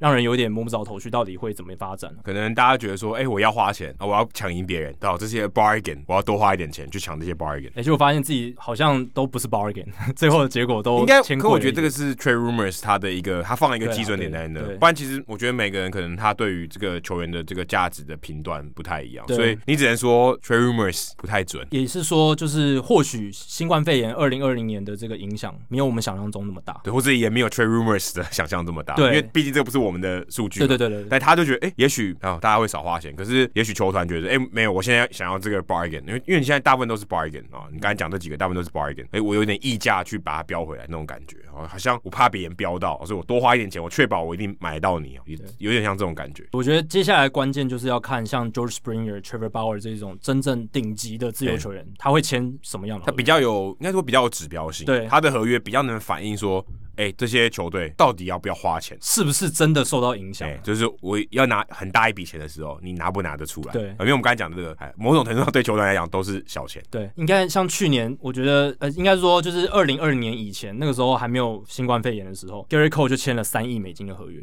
所以你可以反映出嗯超超超夸张，虽然那个时候大家都说现在这几年大家签约比较谨慎什么的，可是真正 top 它还是反映出这个市场、这个大联盟的环境应该是支付得起这而且样的价格，他是把那个 limit 一直往上推的，真的啊，他才是那个推动哦，大家能花多少钱的一个对啊标杆。嗯而且那一年还有 Steven Strasburg，还有 Anthony Rendon 都还签有了大 Mookie 约。 Betts，哎 Mookie 延 Betts 长合约也要算进去。 Mookie Betts 对，Mookie Betts 算去年嘛，嗯就是二零二零年年底，年就是比较下半年，啊20它是年初是交易，下年对然后交易下半年签延长合前约，一场，对对对，但整体来讲，就是你可以说这个市场的环境是支撑起那样子的规模的合约。对，对所以你要看这个影响比较大。如果如果 Springer 就话签个一年约，哦，那就可能大家真的没钱。呃，真真的是嗯有问题咯。哦然后说啊，我不行了，呃，我一年约我也可以接受哦，那代表这个环境可能蛮可怕。虽然我觉得应该不太可应该能，不太可。能。应该不太但可他能如果签到一年合约，那可能是一年四千万，但我如果他，我觉得他如果平均年薪没有到两千万的话，这可能就是一个啊警就觉讯。得不两千万太低了啦。哦对，如果没到两千万，就是一个很大的警讯。好，以上就是《h i t o 大联盟》第两百集哦，两个罗百集，两百集的内容。如果大家喜欢我们节目的话，欢迎加入《h i t o 大联盟》在 Facebook 的社团 h i t o 大联盟”讨论区，加入这个社团，记得回答三个简单的问题。那如果你有大联盟或是棒球相关的问题，也欢迎上我们的官网 h i t o MLB.com 填写发问的表单，我们会尽可能在节目一个月一次的听众信箱单元上面统一回答、讨论、分析大家提出的想法还有问题。那如果你想要订阅我们的节目的话，也很简单，上我们的官网 h i t o MLB.com 上面有详尽的订阅解说方式，无论你有是电脑、手机、平板作业系统是 iOS 还是 Android 都可以免费订阅。那我们在 Spotify 上面也有上架哦。那所以我们刚才也聊到了蛮多 Spotify 跟 Apple Podcast，所以如果你有用这两个这个播放器的播放平台的话，也欢迎在上面追踪我们。那最后希望大家到 iTunes 的 Podcast 专区，在 Hido 在我们的页面底下给我们评分和留言，给我们回馈，让我们可以做得更好，也让那些还没有听过 Hido 大联盟的朋友能够更快速的了解我们的节目内容还有特色。让如果你写的不错的话，还有机会在节目中被念出来哦。以上就是第两百集的内容，谢谢大家，拜拜。拜拜。